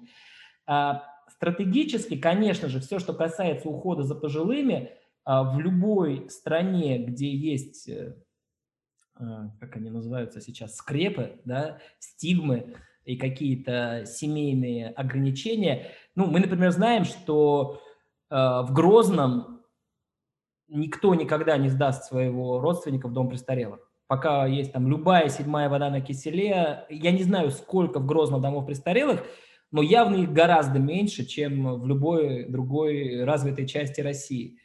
А, количество домов в Италии тоже меньше, чем в Финляндии. Не так существенно. Но семейная модель, конечно же, влияет. Ну, в Таджикистане их гораздо меньше. И это, говорится, э, это говорит, конечно же, о форме а, помощи пожилым, потому что э, если мы плавно переходим к aged care, эм, то aged care – это некоторое мерило цивилизованности общества. Я не говорю о домах престарелых, потому что глобально aged care – это помощь э, людям, Э, который находится в состоянии потери трудоспособности по любой причине. Просто сейчас так случилось, что если вы говорите про long-term care учреждения, то, скорее всего, на 90% люди, которые э, живут там, потеряли способность нормально функционировать в обычном мире именно вследствие возраста, а не вследствие инвалидности. То есть mm-hmm. такие тоже есть, но вот сейчас э, LTC-домен э, на уровне Европы, он фактически полностью тождествен домену care. Ну, то есть количество, если вы берете какую-нибудь Австрию, э, в которой там будет, э, ну, не знаю, ну, тысяча домов престарелых. Из них там, может быть, будет там 40 для людей, ну, то есть именно long-term care учреждений для людей, которые не а, пожилые, а которые инвалиды детства там и так далее. То есть, эм, но тем не менее, это вот такая, э, такое мерило. И, конечно же, когда мы говорим о разных типах ухода, и я, и все мои коллеги, мы, э, когда к нам обращается любой человек, мы всегда задаем вопрос, вы уверены, что вы не можете другими способами, кроме резиденции для пожилых, обеспечить э, уход для своего родственника? Ну, потому что это критический способ, это вот такая final destination всегда, как правило. То есть, если вы болеете, вы тоже 10 раз подумаете, даже до ковида, надо ли вам в госпиталь ехать. Дома болеть реально по многим параметрам комфортнее, лучше, и выздоравливают люди быстрее дома, если нет никакой критики.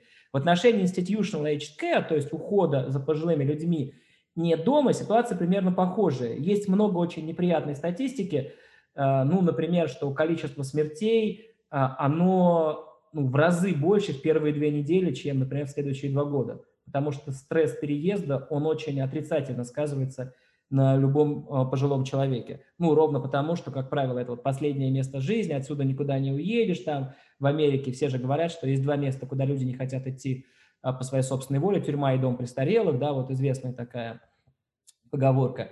И я говорил а, это для того, чтобы сказать, что если мы говорим о Чечне, той же самой, там aged оно есть, и оно гораздо лучше, я даже считаю, чем, например, в Москве, но ровно потому, что оно оказывается non-professional carers, то есть семьями родственников.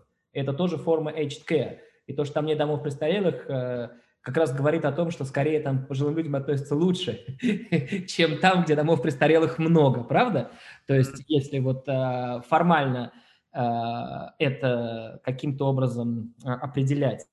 Но в России в тот момент есть такая магическая формула, я ее выдумал сам, но пока она во всех странах, где я присутствовал, она подтверждается, что люди начинают тратить деньги на социалку, когда ВВП на человека превосходит 10 э, тысяч долларов в ППЕ, ну, в гамбургерах, mm-hmm. да, потому что мы понимаем, что если мы просто смотрим ВВП на человека не в ППЕ, то есть не в эквивалентах, а в обычных деньгах, то там очень странные вещи бывают, надо мерить все в том, сколько стоит э, продукт на месте. Так вот, э, общий уровень развития страны, который вы можете увидеть, когда вы приезжаете в какую-нибудь столицу, примерно одинаковый. Приедете вы в Киев, там, э, в столицу Зимбабве, в Париж, везде у вас будет э, очень хороший ресторан, Макдональдс э, и так далее. А вот реальный уровень жизни, он как раз определяется социальными сервисами. То есть государство и люди начинают делать, тратить деньги на социальные сервисы. Вот в моем понимании, когда уровень превосходит 10к на одну капиту, то есть per capita. И очень интересно смотреть, что если в результате кризиса эта вещь э, падает назад, то, э, ну вот это было, например, в Латвии в момент кризиса 98 -го года, что когда в результате кризиса быстро развившаяся страна уронила свой ГДП на капиту ниже этой магической цифры, то дома престарелых быстро опустили, люди разобрали назад своих бабушек, чтобы жить на их пенсию. То есть они не просто не смогли платить, а просто для них бабушки стали важным источником дохода. Ну, это такой простой пример, который показывает, э, что любой социальный сервис – это некоторая вишенка. То есть сегодня вы зарабатываете больше, вы покупаете новую машину, а завтра вы вдруг понимаете, что у вас лежит э, рядом человек, э, родственник, о котором вы ухаживаете самостоятельно, что вы можете наконец себе позволить создать ему такие условия, за которые вам будет не стыдно. А что означает условия для пожилого человека, за которые вам будет не стыдно? Это означает, что ни один из ваших друзей не обвинит в том, что вы сдали свою бабушку в дом престарелых. А для этого ваши друзья должны быть уверены, что вы сдали не в дом престарелых, а в супер модную резиденцию, в которой все хорошо, в которой вы бы сами не против были бы жить. И фактически наша начальная концепция была ровно такая, что мы строим не дома престарелых, а мы строим нечто потенциально противоположное, а, в чем хотели бы жить или могли бы жить в случае чего наши собственные родители. То есть э, вот у меня был случай, когда там Малахов меня э, дергал на свою передачу в 2010 году, и там была ситуация, связанная с тем, что у меня был открытый конфликт с э, главой департамента социального обслуживания Москвы. Ну, потому что я его обвинил э, в ней, ну, это было окончание моего московского периода существования, когда я очень, э, ну, ну то есть, чтобы вы понимали, что Москва тратила на тот момент э, на, в тех деньгах э, на оплату одной койки в доме престарелых э, примерно половиной тысячи евро. Хотя э, условия были, скажем, не очень, хотя вот я, например, мог в качественных условиях за тысячу евро предоставлять услуги, ну, тем не менее, ну, Сейчас можно сказать, что это была там откровенная коррупция, но э, я так не говорил, я говорил о том, что вот неэффективно тратятся, расходуются деньги. И у нас была с ним война, которая дошла вот до Малахова, и Малахов привез э, людей из моей резиденции, которую Москва пыталась закрыть, потому что она не удовлетворяла каких-то их нормам. И он привез мою маму, э, то есть оплатил там и дорогу, чтобы это был для меня типа сюрприз, знаете, как у Малахова. А mm-hmm. сейчас появляется мама главного героя.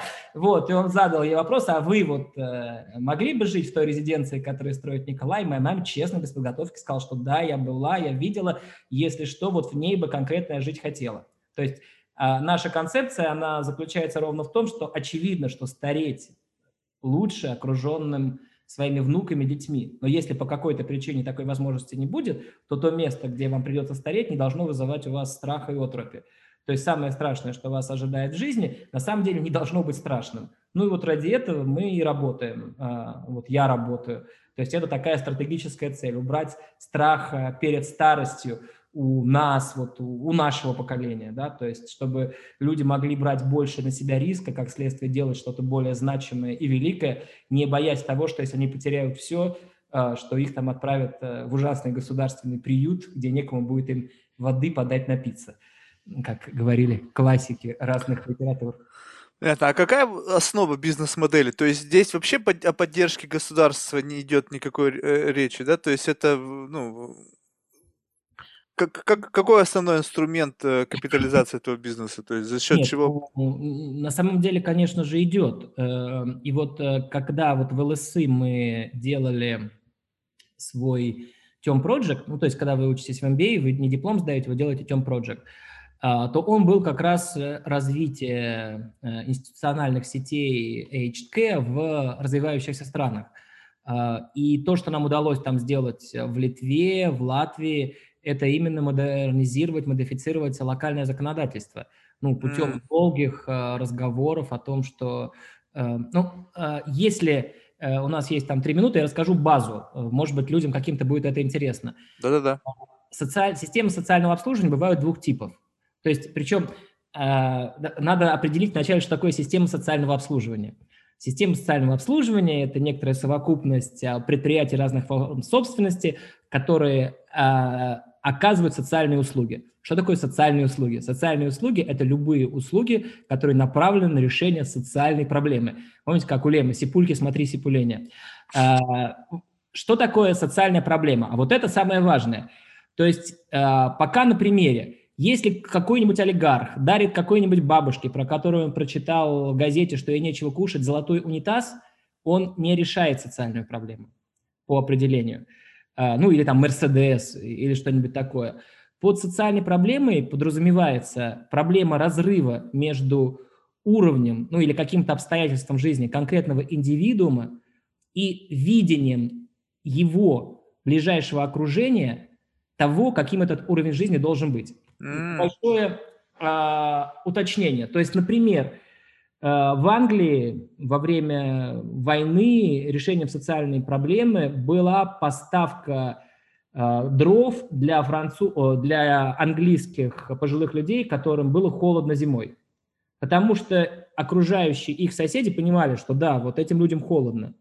В Москве сегодня, а, например, бабушкам, которые живут на Арбате, по каким-то причинам остались, у которых, например, совсем нет денег, э, Департамент социального обслуживания оказывает услуги по уборке такого уровня, за который в каком-нибудь Бирюлево пришлось бы платить существенные деньги. Потому что олигархи, которые купили квартиры рядом, они считают, ну, что вот у них такое воспоминание, что мой сосед, у него должно быть дома чистым. Мне вот неприятно, если у меня бомж живет за стенкой. И московская мэрия, существующая на их деньги, она оказывает эти услуги. А социальной услугой на Камчатке вполне возможно тоже будет являться э, поставка дров или отопление или чистка снега. То есть отсюда сразу следует, что любое социальное обслуживание, а HTK – это один из очень важных элементов социального обслуживания, как правило, всегда э, осуществляется и контролируется уровнем муниципалитета. Вы не можете одинаковые для всей страны ввести нормы. Это муниципалитет решает. Ну и второй очень неприятный вывод, что социальное обслуживание – это не ради людей, кого мы обслуживаем, это ради нас самих. Это вот вы выходите на улицу, и вам неприятно, что лежит бомж, вам некомфортно. Ну и поскольку э, цивилизация достигла такого уровня, что, скорее всего, мы уже не ставим там, как э, в северо-восточном Китае на улицах КПП, а, бомжи могут ходить куда угодно, то нам лучше сделать так, чтобы там бедных пожилых людей не было. Бедных, грязных, необслуженных. Это мы делаем ради того, чтобы нам было комфортно жить. Это вот как цивилизация, как некоторому городу. Это, ну, такие неприятные моменты для того, чтобы понимать, чем ты занимаешься на самом деле. Ну, вот э, их надо знать что нельзя приходить и со своим уставом в какой-нибудь регион, ты должен понимать, что жители, которые в этом регионе живут, считают нормальным уровнем жизни для тех людей, о которых ты собираешься заботиться. Ну вот, э, как бы мы, я очень грущу, что те резиденции, которые у нас есть там в Латвии или даже в России были, они все равно гораздо хуже э, объективно, чем те, которые есть во Франции но с тем уровнем дохода, который могут заплатить э, латыши, это реальность. Они все равно лучше, чем все, что было до нас. И это, ну, то есть круто. Они не хуже по обслуживанию, но банально. Во Франции не больше 10% комнат э, на больше, чем одного человека. То есть э, все комнаты в самом шамбах сампль, одноместные. А в Латвии одноместных комнат, наоборот, 10%. Ну, mm. тоже банальная инвестиционная стоимость койки.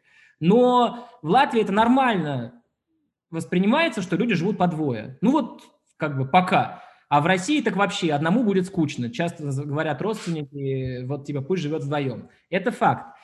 И тут, когда мы дальше разговариваем с э, муниципалитетом, мы объясняем, что ну, вообще предпринимательство – это самый лучший способ развития экономики, да, мы же это понимаем, то есть если надо развить какую-то территорию, э, вам проще создать там какой-то, ну, американцы это знают лучше, чем кто бы то ни был, какие-то условия послабления налогов, э, туда прибегут много предпринимателей, вам все построят, а потом вы их уже что-то сделаете. Так вот, э, в области HK Institutional строительство новой койки в любой части Европы – это примерно от 50 до 100 тысяч евро. При общей, например, задолженности, и это муниципальное дело. Но вот вы представьте муниципалитет, который э, все время борется за то, чтобы его перевыбрали, да, то есть, э, и ему, ну, в каком-нибудь муниципалитете Риги, например, официальная очередь, там, ну, не знаю, 500 человек, а на всю Латвию 5000. Ну вот где муниципалитеты Латвии возьмут, э, э, получается, сколько там, ну, какие-то цифры астрономические, сотни миллионов, на то, чтобы решить эту проблему, которая реально возникла совсем-совсем недавно. То есть буквально, что бы ни говорили про старение нации, но реально количество людей старше э, 81 года, а это именно средний возраст переезда в дом престарелых, стало расти в странах новой или восточной Европы катастрофически буквально 5 лет назад. Ну, потому что только-только подошли э, так называемые бэби-бумеры. До этого был провал. До этого mm-hmm. был провал, до этого была война, довоенные вещи. Вот э, и именно сейчас муниципалитеты столкнулись с этой проблемой. И мы говорим муниципалитетам, ребята, у вас нет денег на то, чтобы э, развить э, самим, самим построить резиденции новые. Ну и вдобавок есть еще такой момент, что то, что вы строили в советские времена или вам строили, ну, например, в той же самой Латвии, Литве, Эстонии, из 90% всех резиденций, которые там, были построены за годы советской оккупации, а оставшиеся 10% до революции – то есть за время там тучных лет было построено очень мало их. Ну, это объективно не было роста спроса. Ну и как следствие они все равно все большие, некрасивые, ужасные, совсем не то, что делаем мы. То есть мы делаем принципиально резиденции семейного типа, то есть у нас в одном юните живет не больше шести человек, на каждого из них а, обязательно помощник, то есть это такая новая модель, которая очень еще хорошо себя показала в условиях ковида, а, ну, про это можно говорить отдельно. Просто если мы возвращаемся к вот этой базе, к системам социального обслуживания, то их есть два типа. Есть так называемая бисмаркианская система и бивериджанская – а, Бисмарк – это первый вообще деятель, который взял и сказал, что социалка – это нужно для государства. Ну, потому что он боролся с рабочим движением, и он боролся ровно таким способом, что сказал, давайте мы сделаем обязательное страхование на случай а, нетрудоспособности. Ну, и фактически это была первая пенсионная система. Ну, в Китае, например, а, до сих пор пенсионные и социальные системы не разделены, они там единые, как Бисмарк и завещал в 850 году. А, вот, и он э, ну, сделал так, что вот для того, чтобы была система, мы заставим рабочих в обязательном порядке откладывать в свой фонд, еще треть добавит работодатель, тоже по закону, а еще треть добавит государство. Мы сформируем фонд, который будет обеспечивать людям существование после того, как они станут нетрудоспособными. А дальше из этого фонда Бисмарк еще сказал, что люди должны сами выбирать, как они, куда они пойдут, какой больницей они воспользуются, а мы доплатим им деньги – и вот этот так называемый бисмаркианский принцип следования денег, ваучерный, он до сих пор очень сильно развит в континентальной Европе, и мы пытаемся э, его принести в те страны, к которым мы приходим. Потому что традиционно в Советском Союзе э, и в странах, которые были э, частью Советского Союза или близко под ним, ну, там Польша или даже Чехия, которые уже далеко довольно ушли. Принцип бевериджанский. Беверидж – это один из, по-моему, это министр британского правительства в 1944 году, когда там была задача заботиться о вдовах и детей, погибших на войне людей. Они реорганизовали свою систему, но сделали ее принципиально по-другому. Знаете, там есть такой NHS, да, National Healthcare System. Uh-huh. То есть это самая, считается, неудачная в Европе система медицинского обслуживания, но самый большой в Европе работодатель. То есть э, и фактически, когда вы приходите во Франции, в какое-нибудь социальное учреждение, вам говорят, выбери себе дом престарелых, мы тебе доплатим сумму, которая зависит от э, твоей степени зависимости, там 6 градаций, и будем тебе доплачивать. Выберешь дешевый, тебе хватит полностью наших денег. Выберешь дорогой, тебе придется доплачивать что-то от себя. Когда ты приходишь в Англии или в России, тебе говорят, знаешь, вот у нас контракты с такими-то резиденциями, мы, исходя из твоей зависимости, отправим тебя в одну из них, и мы сами и будем платить деньги. Э, система такой прямой государственной закупки. Она более быстро реализуема, поэтому ее англичане сделали там за пару месяцев во время войны Второй мировой, но она тут же накладывает требования контроля, потому что тут э, качество нас контролируют сами резиденты. Им у нас не нравится, они идут в другую резиденцию. Когда они приезжают туда, куда их направит социальная служба, социальная служба должна контролировать качество. Ну и добавок человек оказывается сам привязанный. Но система в большей степени менеджируема. И вот мы как раз, э, нам удалось э, в Латвии реализовать э, модернизацию коренную системы социального обслуживания. И сейчас постепенно, ну, в Литве уже не мы, а не сами, но сильно, скажем так, с нашей какой-то, с нашим влиянием, что была введена вот эта ваучерная система, и мы убедили мэров ряда городов, что вместо того, чтобы строить новые резиденции, им проще ввести вот этот ваучер, то есть доплату тем людям, которые выберут построенные в соответствии с требованиями, утвержденными местными социальными органами, учреждениями, и мы дальше будем их обслуживать с тем, чтобы пенсии их плюс вот этой доплаты Думы а, ну, хватало на покрытие примерно 80% э, э, оплаты. И это хорошо и правильно, потому что э, ну вот, они по-другому никак не могут решить, то есть им надо иначе очень много денег – ну вот, я как говорю, 50 тысяч на койку, то есть построить там на 100 коек резиденцию, это надо 5 миллионов, на 5 тысяч там 50 миллионов. Ну вот откуда у муниципалитета, у которого общие расходы в год на социалку 80 миллионов, я говорю о Риге, да, там, или mm-hmm. о Поневежесе, у которого там 3 миллиона, такие деньги, нету. Поэтому им выгодно осуществить вот такое ну, типа частно-государственное партнерство, которое на самом деле не является там ППП э, в этом смысле, но как раз стимулировать таких предпринимателей, как мы, инвестировать деньги в развитие этой технологии, э, этих э, домов, ровно с тем, чтобы потом их, по большому счету, перевыбрали за то, что они хорошо решили эту проблему. Ну, если совсем быть вот... И это нормально, то есть это конкретная вот такая демократическая концепция развития страхования пятого риска. В России ситуация немножко другая, связанная с тем, что в России все социальные министерства, они так называемые, ну, у меня есть много знакомых, было э, министров социальных регионов, это фактически Министерство правды э, в том смысле, что задачей министра не является обеспечение уровня жизни э, людей, лишенных чего-то, а задача у него совершенно конкретная – обеспечить процент правильного голосования на выборах. То есть uh-huh. это никто особенно не скрывает, и понятно, что манипулировать людьми в такой ситуации проще ровно таким образом, что ты в течение там четырех или там шести лет вначале делаешь и все не очень хорошо, а за полгода до выборов ты резко им увеличиваешь там дотации, подарки, праздники, и они голосуют за то, за кого надо. Опять же, когда я говорю про это, я не, в России есть прекрасные регионы, замечательные дома престарелых, люди-энтузиасты. Я говорю о некотором общем посыле. Ну вот, э, когда говорят, что русские пьяницы, да, это не, это не значит, что все русские пьяницы. Это говорит о том, что процент людей, подверженных неконтролируемому алкогольному опьянению в России, выше, чем во Франции, например. Да? И вот эта вещь, вот такая а, структура речи, она в разговорном языке транспонируется, что все, все русские пьяницы. То есть можно вставить кучу дисклеймеров. Также, mm-hmm. когда я привел этот пример, это с таким же количеством дисклеймеров. То есть можно сказать, что э, цели и задачи, стоящие перед российской системой социального обслуживания, отличаются в какой-то степени от среднеевропейских путем того, что перед ними, кроме задач решения социальных проблем, явля... еще стоят задачи обеспечения нужной э, власти структуры э, результатов голосования. Вот так, да, чтобы никоим образом там не быть э, совсем уж голословным.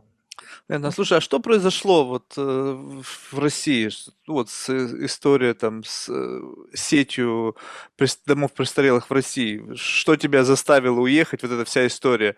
Ну, я просто был э, молодой, глупый, только что закончил ЛСИ, и мне было сделано некоторое предложение об участии в глобальном коррупционном проекте, и я отказался, но мне э, не хватило мозгов не только не отказаться, но еще не громко начать размахивать флагом о том, что вот как плохо пытаться коррумпировать, э, пытаться зарабатывать нехорошие деньги на такой святой вещи. Ну, видите, мне дали возможность уехать, это немало, я считаю. Могло все закончиться гораздо хуже. То есть, э, ну, такая э, яркая юношеская глупость. Ты пришел в чужой монастырь со своим уставом, пытался на своем примере переделать все там, но и при этом еще громко про это кричал. Ну, если совсем быть просто, как бы нам давал деньги э, э, фонд РЖД и попросил, чтобы сметы при этом в два раза были завышены. Ну, а я отказался Ну и не просто отказался, я еще начал про это всем рассказывать, что вот у меня было такое предложение. Понятно, но они, они тебе дали уехать или потом каким-то образом еще преследовали? Не, ну меня сильно преследовали. Меня же, э, конечно же, меня же объявили там международный розыск в Интерпол, меня арестовывали в Болгарии, меня арестовывали в Париже. Ну, Расскажи поподробнее, просто интересно, вот именно... Ну, это замечательная история, то есть э, еще раз, что на самом деле, если бы я не продолжал э, выделываться, то, наверное, бы никто меня не преследовал, потому что уголовное это, собственно, дело. То есть, когда я уезжал в 2010 году, меня просто вызвали там на технический переулок, а, поговорили, сказали, что вот у нас есть дело, у нас на тебя есть три дела, сказали они. Ну и как, вот так, есть три дела, в рамках которого ты пока, пока проходишь свидетелем, и ситуация может очень быстро измениться, э, сделай выводы. Ну, сразу сказать, что договориться ты ни с кем уже не можешь. У тебя там есть э, две дороги, либо там вот туда, либо куда-нибудь нафиг. Мы знаем, что у тебя есть французский вид на жительство, ну и конкретно вывел меня следователь в коридор и сказал, ну вы же не уедете во Францию. ну, понятно, что адвокат мой как-то вы сказал, вот вечером, чтобы ты улетел. Вот ровно в таких вот формах и предлагают это сделать. Ну, я тут же улетел. И потом, это был 2010 год, э, а, Одно из этих дел как раз было дело станка импорта. Дело было 2004 года – а в 2011 году я э, организовал во Франции организацию «Руси Либерте», и как раз на волне 2012 э, года э, протестов, но мы очень сильно там играли в этом существенную роль, ну и сейчас, кстати, продолжаем играть, то есть вот сейчас, если там Э, какие-нибудь в Париже идут тут забастовки или ну, какие-то манифестации в поддержку Навального, ну, с вероятностью процентов 90 именно, мы подаем э, все бумажки, согласуем с префектурой.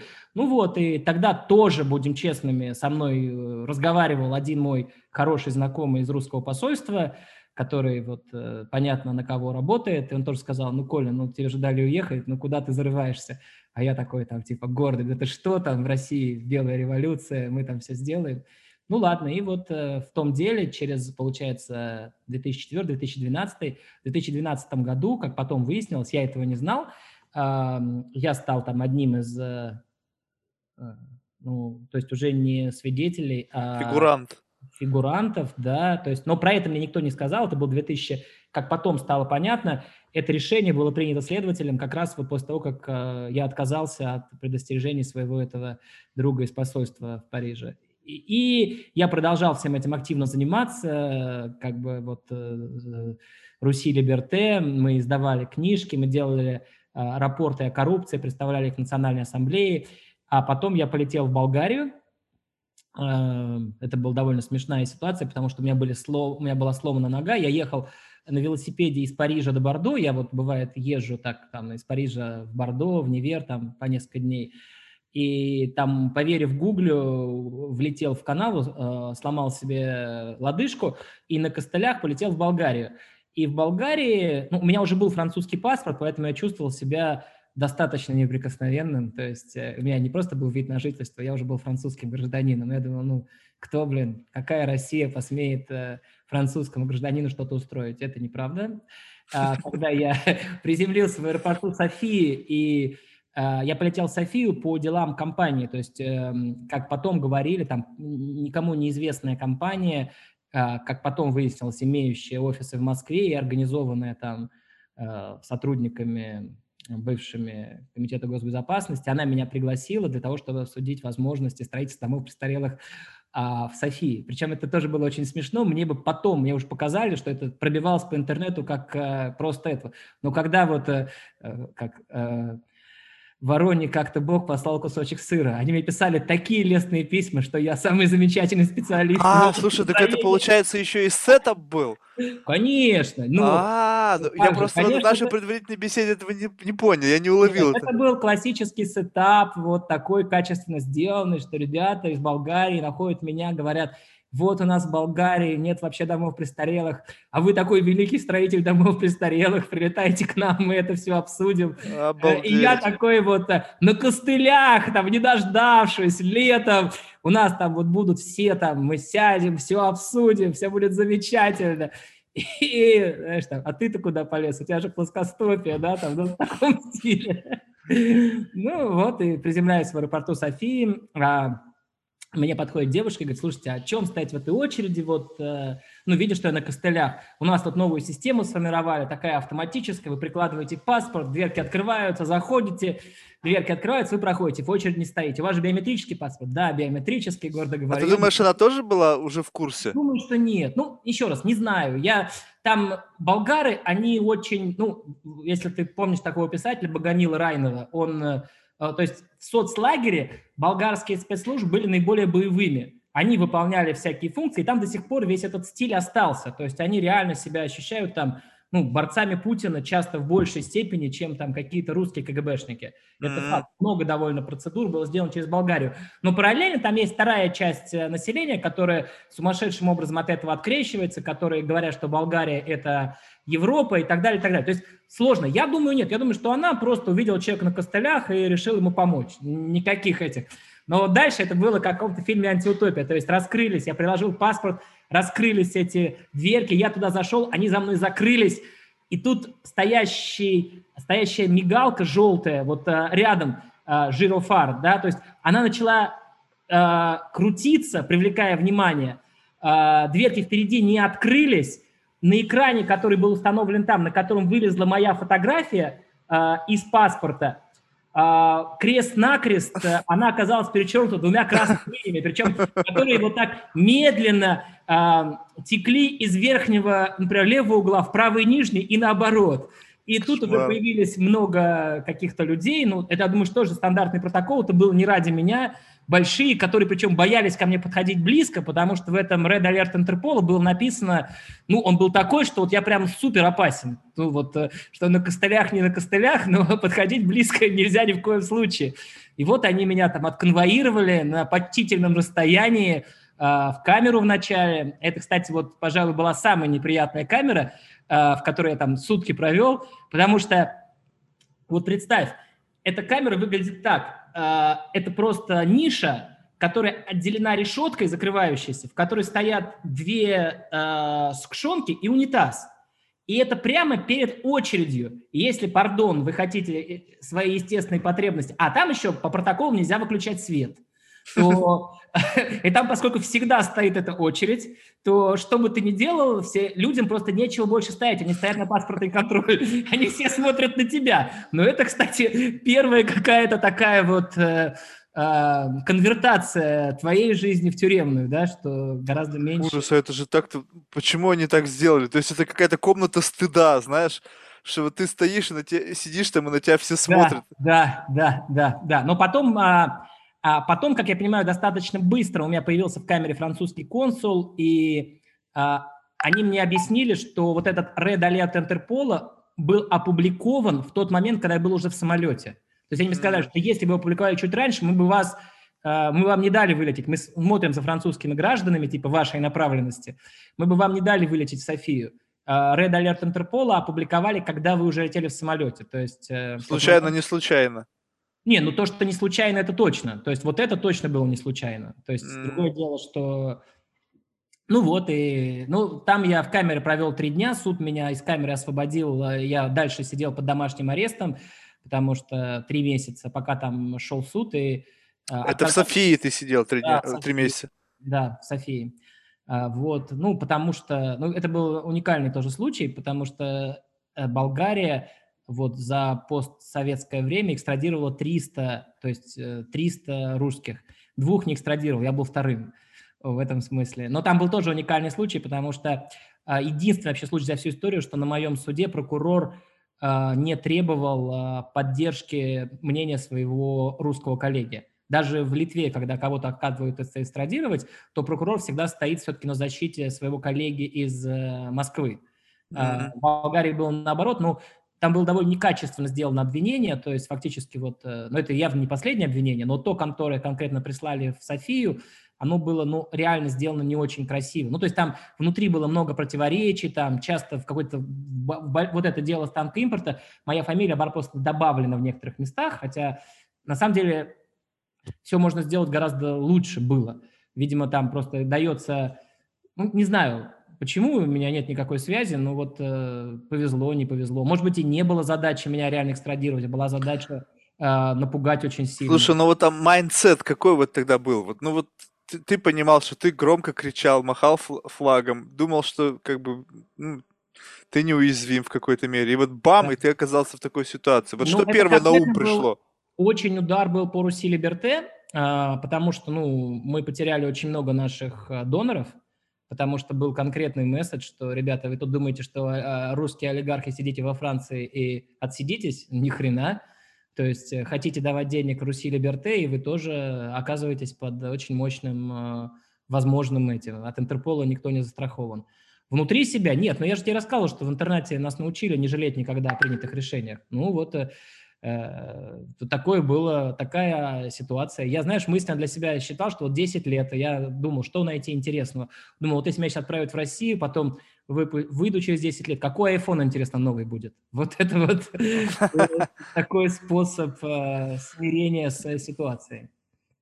Понятно. Ну, когда эта ситуация разрешилась? Во-первых, как она разрешилась? И... Ну, решила, разрешилась она... Ну, во-первых, я уверен, что до конца она до сих пор не разрешилась. Э, ну, и условно говоря, там э, ну, в Латвии, там в Литве меня еще не ловили, не экстрадировали, что вполне возможно мне еще предстоит. Э, но это такой риск, как вот есть люди там с каким-нибудь э, хроническим заболеванием. Вот у меня такое хроническое заболевание, да, то есть там Э, обиженная страна. Ну, не страна, а конкретные люди, которые там, про которых я еще нехорошо говорил в средствах массовой информации, которые реально коррупционеры, но в России же это же как вот, э, ну, то есть все все знают, но если ты это публично скажешь, на это обидится, правда? Ну, это нормально. То есть mm. нормально не в том смысле, что с этим надо мириться, а нормально в том смысле, что этому не надо удивляться, да, то есть в русском языке вот слово «нормальное» оно покрывает очень много. Это и нормальное распределение Гаусса, да, это и соответствие некоторым общепринятым нормам, и это возможность смириться с этим вследствие своего отношения к этим нормам. Это все слово «нормально», хотя у него абсолютно э, много разных коннотаций.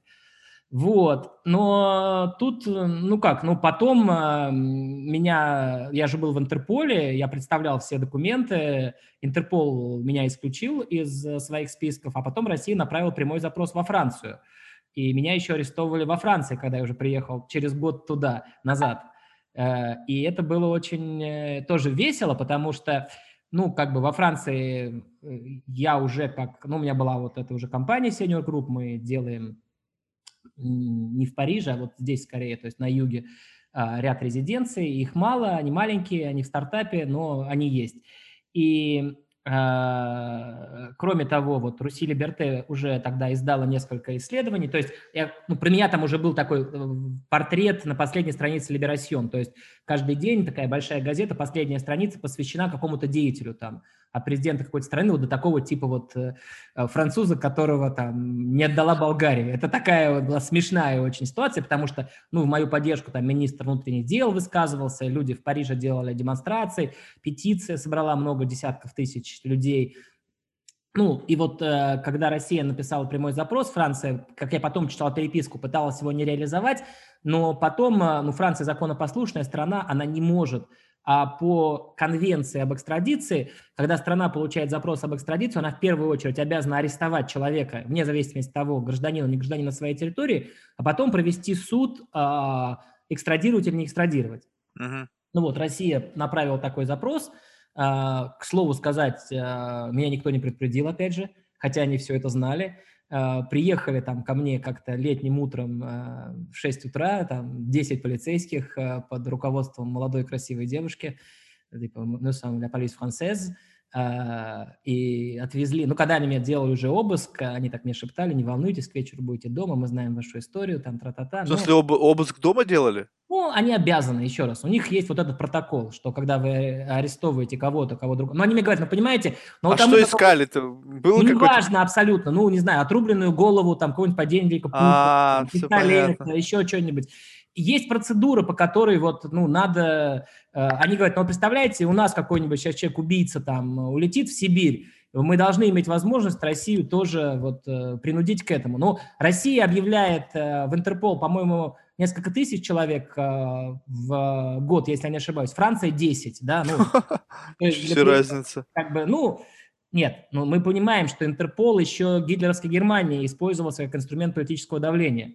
Они всех этих э, ребят, которых Советский Союз через Коминтерн спасал, тоже по уголовным статьям через Интерпол, который тогда назывался Европейская комиссия по содействию в уголовных делах. Точно так же их там объявляли, и Франко их выдавал на основании абсолютно легитимных решений, принятых э, на основании конвенции в рамках этой комиссии. Поэтому, ну, это известно, что Интерпол там для этого используется, ну, ни для кого не секрет.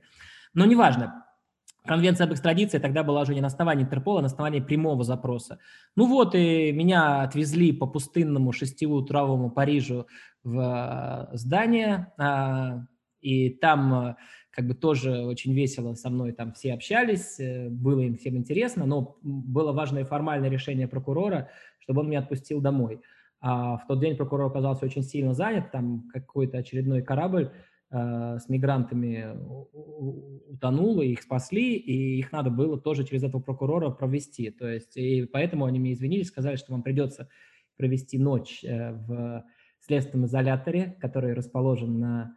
Э, ну и поскольку был я вначале у них, э, вот у этой специальной бригады, это специальная бригада, которая борется, у них там своя камера, я там у них просто спал, дверь не закрывали, там, ну, там было весело. Когда они меня отвезли туда, то там уже вот э, абсолютно нормальное СИЗО, как показывают в фильмах, то есть внутреннее пространство, разделенное сетками, с галереями, в которых э, в камерах э, по одному, по два живут люди, ожидающие суда по мере пресечения, более технологичная, чем, например, в Болгарии. В Болгарии краник открывается руками, там подставляешь руки, фотоэлемент, вода льется сама. Mm-hmm смысле Париж э, обогнал Болгарию. Но поскольку в Болгарии я был э, узником высокопоставленным, мне даже в камеру звонил президент республики, то есть он прислал своего главу э, ну, какой-то департамента, который приехал с телефоном мобильным, и президент, который был на тот момент европейской ориентации, сказал, что мы вас поддерживаем, тра-та-та,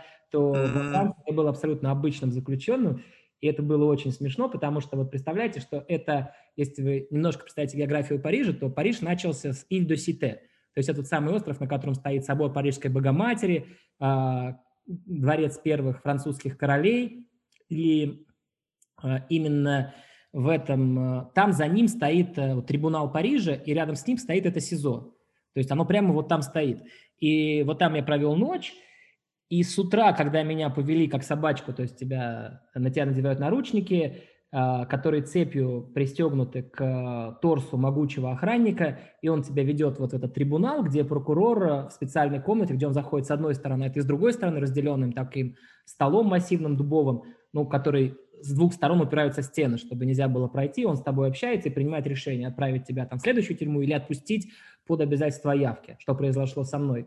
Но вот э, важная история, э, которая демонстрирует весь французский дух, который я вот очень уважаю, то, что когда вот этот эм, э, охранник вел меня по подземному э, коридору вот здания этого трибунала, то он, э, видя, что я, ну, он не знал, там, француз, я не француз, он водил много мигрантов, э, я же паспорт не показывал, и он мне вел экскурсию, что вот вы находитесь в одной из самых старых тюрем Европы, а сейчас мы опускаемся в переход, который... А ты думаешь, у них это инструктаж был, вот это рассказывать, либо я это думаю, просто сам... Легко... Нет, я думаю, что нет. Любой француз очень страшно гордится своим патримуан, mm. то есть ну, наследием культурным. Exception française – это концепция, которая... Ну, Франция была великой империей, надо было после потери всех своих колоний на что-то заместить вот это великофранцузское сознание. Оно заменилось на exception française. Да, мы маленькие, но с точки зрения культуры мы самые великие. С чем я, кстати, согласен, да, то есть, э, э возможно, Россия вторая по э, уровню культуры именно того, что она внесла страна, но Франция, несомненно, первая. Ну вот, и он меня вел, э, рассказывая попутно, что вот кто только не ходил по этому коридору. Я не помню одного имени, потому что я был все-таки взволнован. И вот там э, было весело, потому что, общаясь со мной, как выяснилось, он работал там первый день, там вообще все охранники работают по месяцу, их командируют из разных регионов. Он повернул не в ту сторону, я просто видел, что стрелочка в одну сторону трибунал была, а он повернул в другую сторону. И вот мы дошли в результате до какой-то серой железной двери, закрытой, и он остановился, это был тупик, и там была красная кнопка, но он, недолго думая, нажал на эту кнопку, и во всем этом коридоре подземелья погас свет. А, и, и мне было очень весело, я решил пошутить, я сказал, что это за мной идут русские команды. И вот этот бедный двухметровый дядька начал орать всякие коды в свою радиостанцию, начал там меня своим могучим, причем, что странно, он меня начал как бы защищать от каких-то потенциальных людей, то есть, э, ну, то есть закрывать собой. Ну вот э, потом прокурор рассказал, что да, мы знаем вашу историю, суд будет через полгода, эти полгода вы должны каждые там сколько-то дней ходить сюда, отмечаться, и на обратной дороге этот охранник уже там а, пытался со мной там все обсудить, очень жалел, что не может дать своего имени, но что вот он знает, что я занимаюсь э, резиденциями для пожилых, он тоже у себя в Лиле хочет построить, и не против ли я, если когда он выйдет на пенсию через два года, он ко мне обратится, и мы вместе что-то будем делать. То есть это была вот такая веселая довольно история нахождения меня одни сутки во французской тюрьме. Понятно. Есть какой-то вот из этого, ну, вот жизненный урок? Либо вот, ну, опять же, как бы вот по принципу того, что, ну, вроде как бы это нормально, что ты ожидал, что если ты начинаешь играть с людьми, которые играют по таким правилам, ты как бы должен ожидать, что это может прилететь. Не, То ну, есть вот... конечно, это, это очевидно, что если ты играешь с людьми, ну, это как а, условно торговать наркотиками, да, то есть э, не в плане того, что это так же плохо, а в плане того, что если ты входишь э, в бизнес, в котором законы не работают, ну, ты должен понимать, что они работают. Если ты начинаешь играть, ну, или там не быть согласным с российским правительством, ты должен ожидать, э, ну, или, скажем так, как вот мы делали вчера, презентацию, онлайн-презентацию, у нас было много человек, 700 просмотров, книжки, которые выпустили два исследования французские, которые называются «Ля Путин, ля стратегии de désordre» которые анализировали последние 10 лет, вот она сейчас выйдет, и мы ее делали презентацию. И вот они рассказывали, что э, в России, понятно, сейчас это страна, ну, это два французских профессора французских высших учебных заведений, которые один жил, долго жил в Москве, одна была журналисткой, и они написали эту книжку. Очень рекомендую. Она вот буквально выходит завтра, послезавтра, или, может быть, уже сегодня вышла.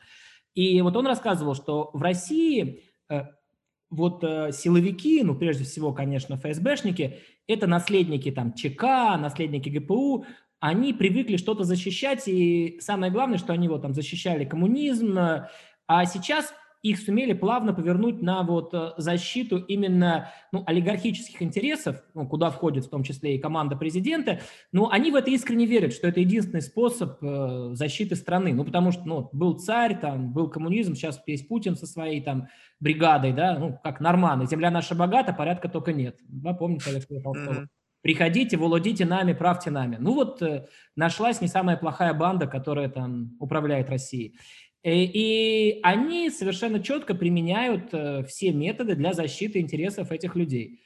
И как бы, ну, очевидно, что если ты в какой-то момент по какой-то причине глупости или веры в другие идеалы начинаешь не верить ну, или выходить за рамки обычного закона, то с тобой будут играть соответствующие. Ну, другое дело, что, ну, как бы, да, в какой-то момент я принял это решение, сейчас можно там говорить э, по глупости, не по глупости, но я до сих пор искренне верю в то, что э, Россия, она может э, измениться, и это может произойти там без каких-то охот на ведьм, то есть без, э, там, не знаю, казнения существующих власти и э, прочего держащих, э, ну, потому что есть э, примеры, ну, окей, пусть Франция там... Франция, поверьте, до французской революции была ничем не лучше, чем Россия. Да, у нее заняло тогда это, ну, хорошо, пусть 300 лет. Но ничего не делать э, сейчас, ну, это просто под предлогом того, что ни мне, ни моим детям не удастся увидеть плоды своего труда, ну, ну это как-то малодушно, что ли.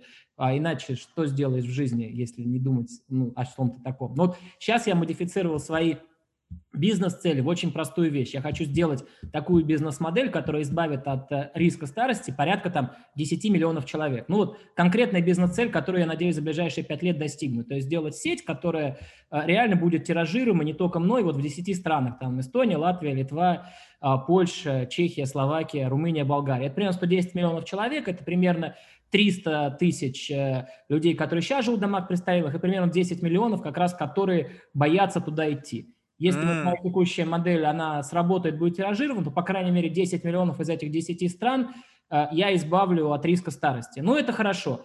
Мне бы хотелось, чтобы в эти страны вошли, вошла Россия, ну или хотя бы Украина. Но э, случится ли это на моей жизни или на жизни какого-нибудь моего потомка через несколько лет, ну, понятно, что я не могу этого сказать. Но не делать ничего ради этого там великого светлого будущего, ну, я считаю, это не то, чему меня там учили в интернате, в университете и так далее. Ну, помните, э, не к Дэн Сяопину, а к его заму, когда приезжал по-моему, Жескар Дестен и сказал, что вы думаете о французской революции, что он ответил, да? Это был 75 год.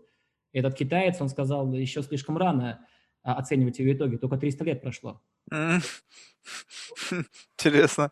Я ну, не слышал. Ну, китайцы, они думают же, вот у них есть понятие там а, столетия унижения. Они им а, дают все то, там, 700, 1700 по 900 год, когда там у них были опиумные войны, когда Англия делала, что хотела, для них это период, небольшой период, э, столетия унижения. А сейчас они вернулись э, в свое нормальное состояние, сделав небольшую девиацию в пару-тройку сотен лет.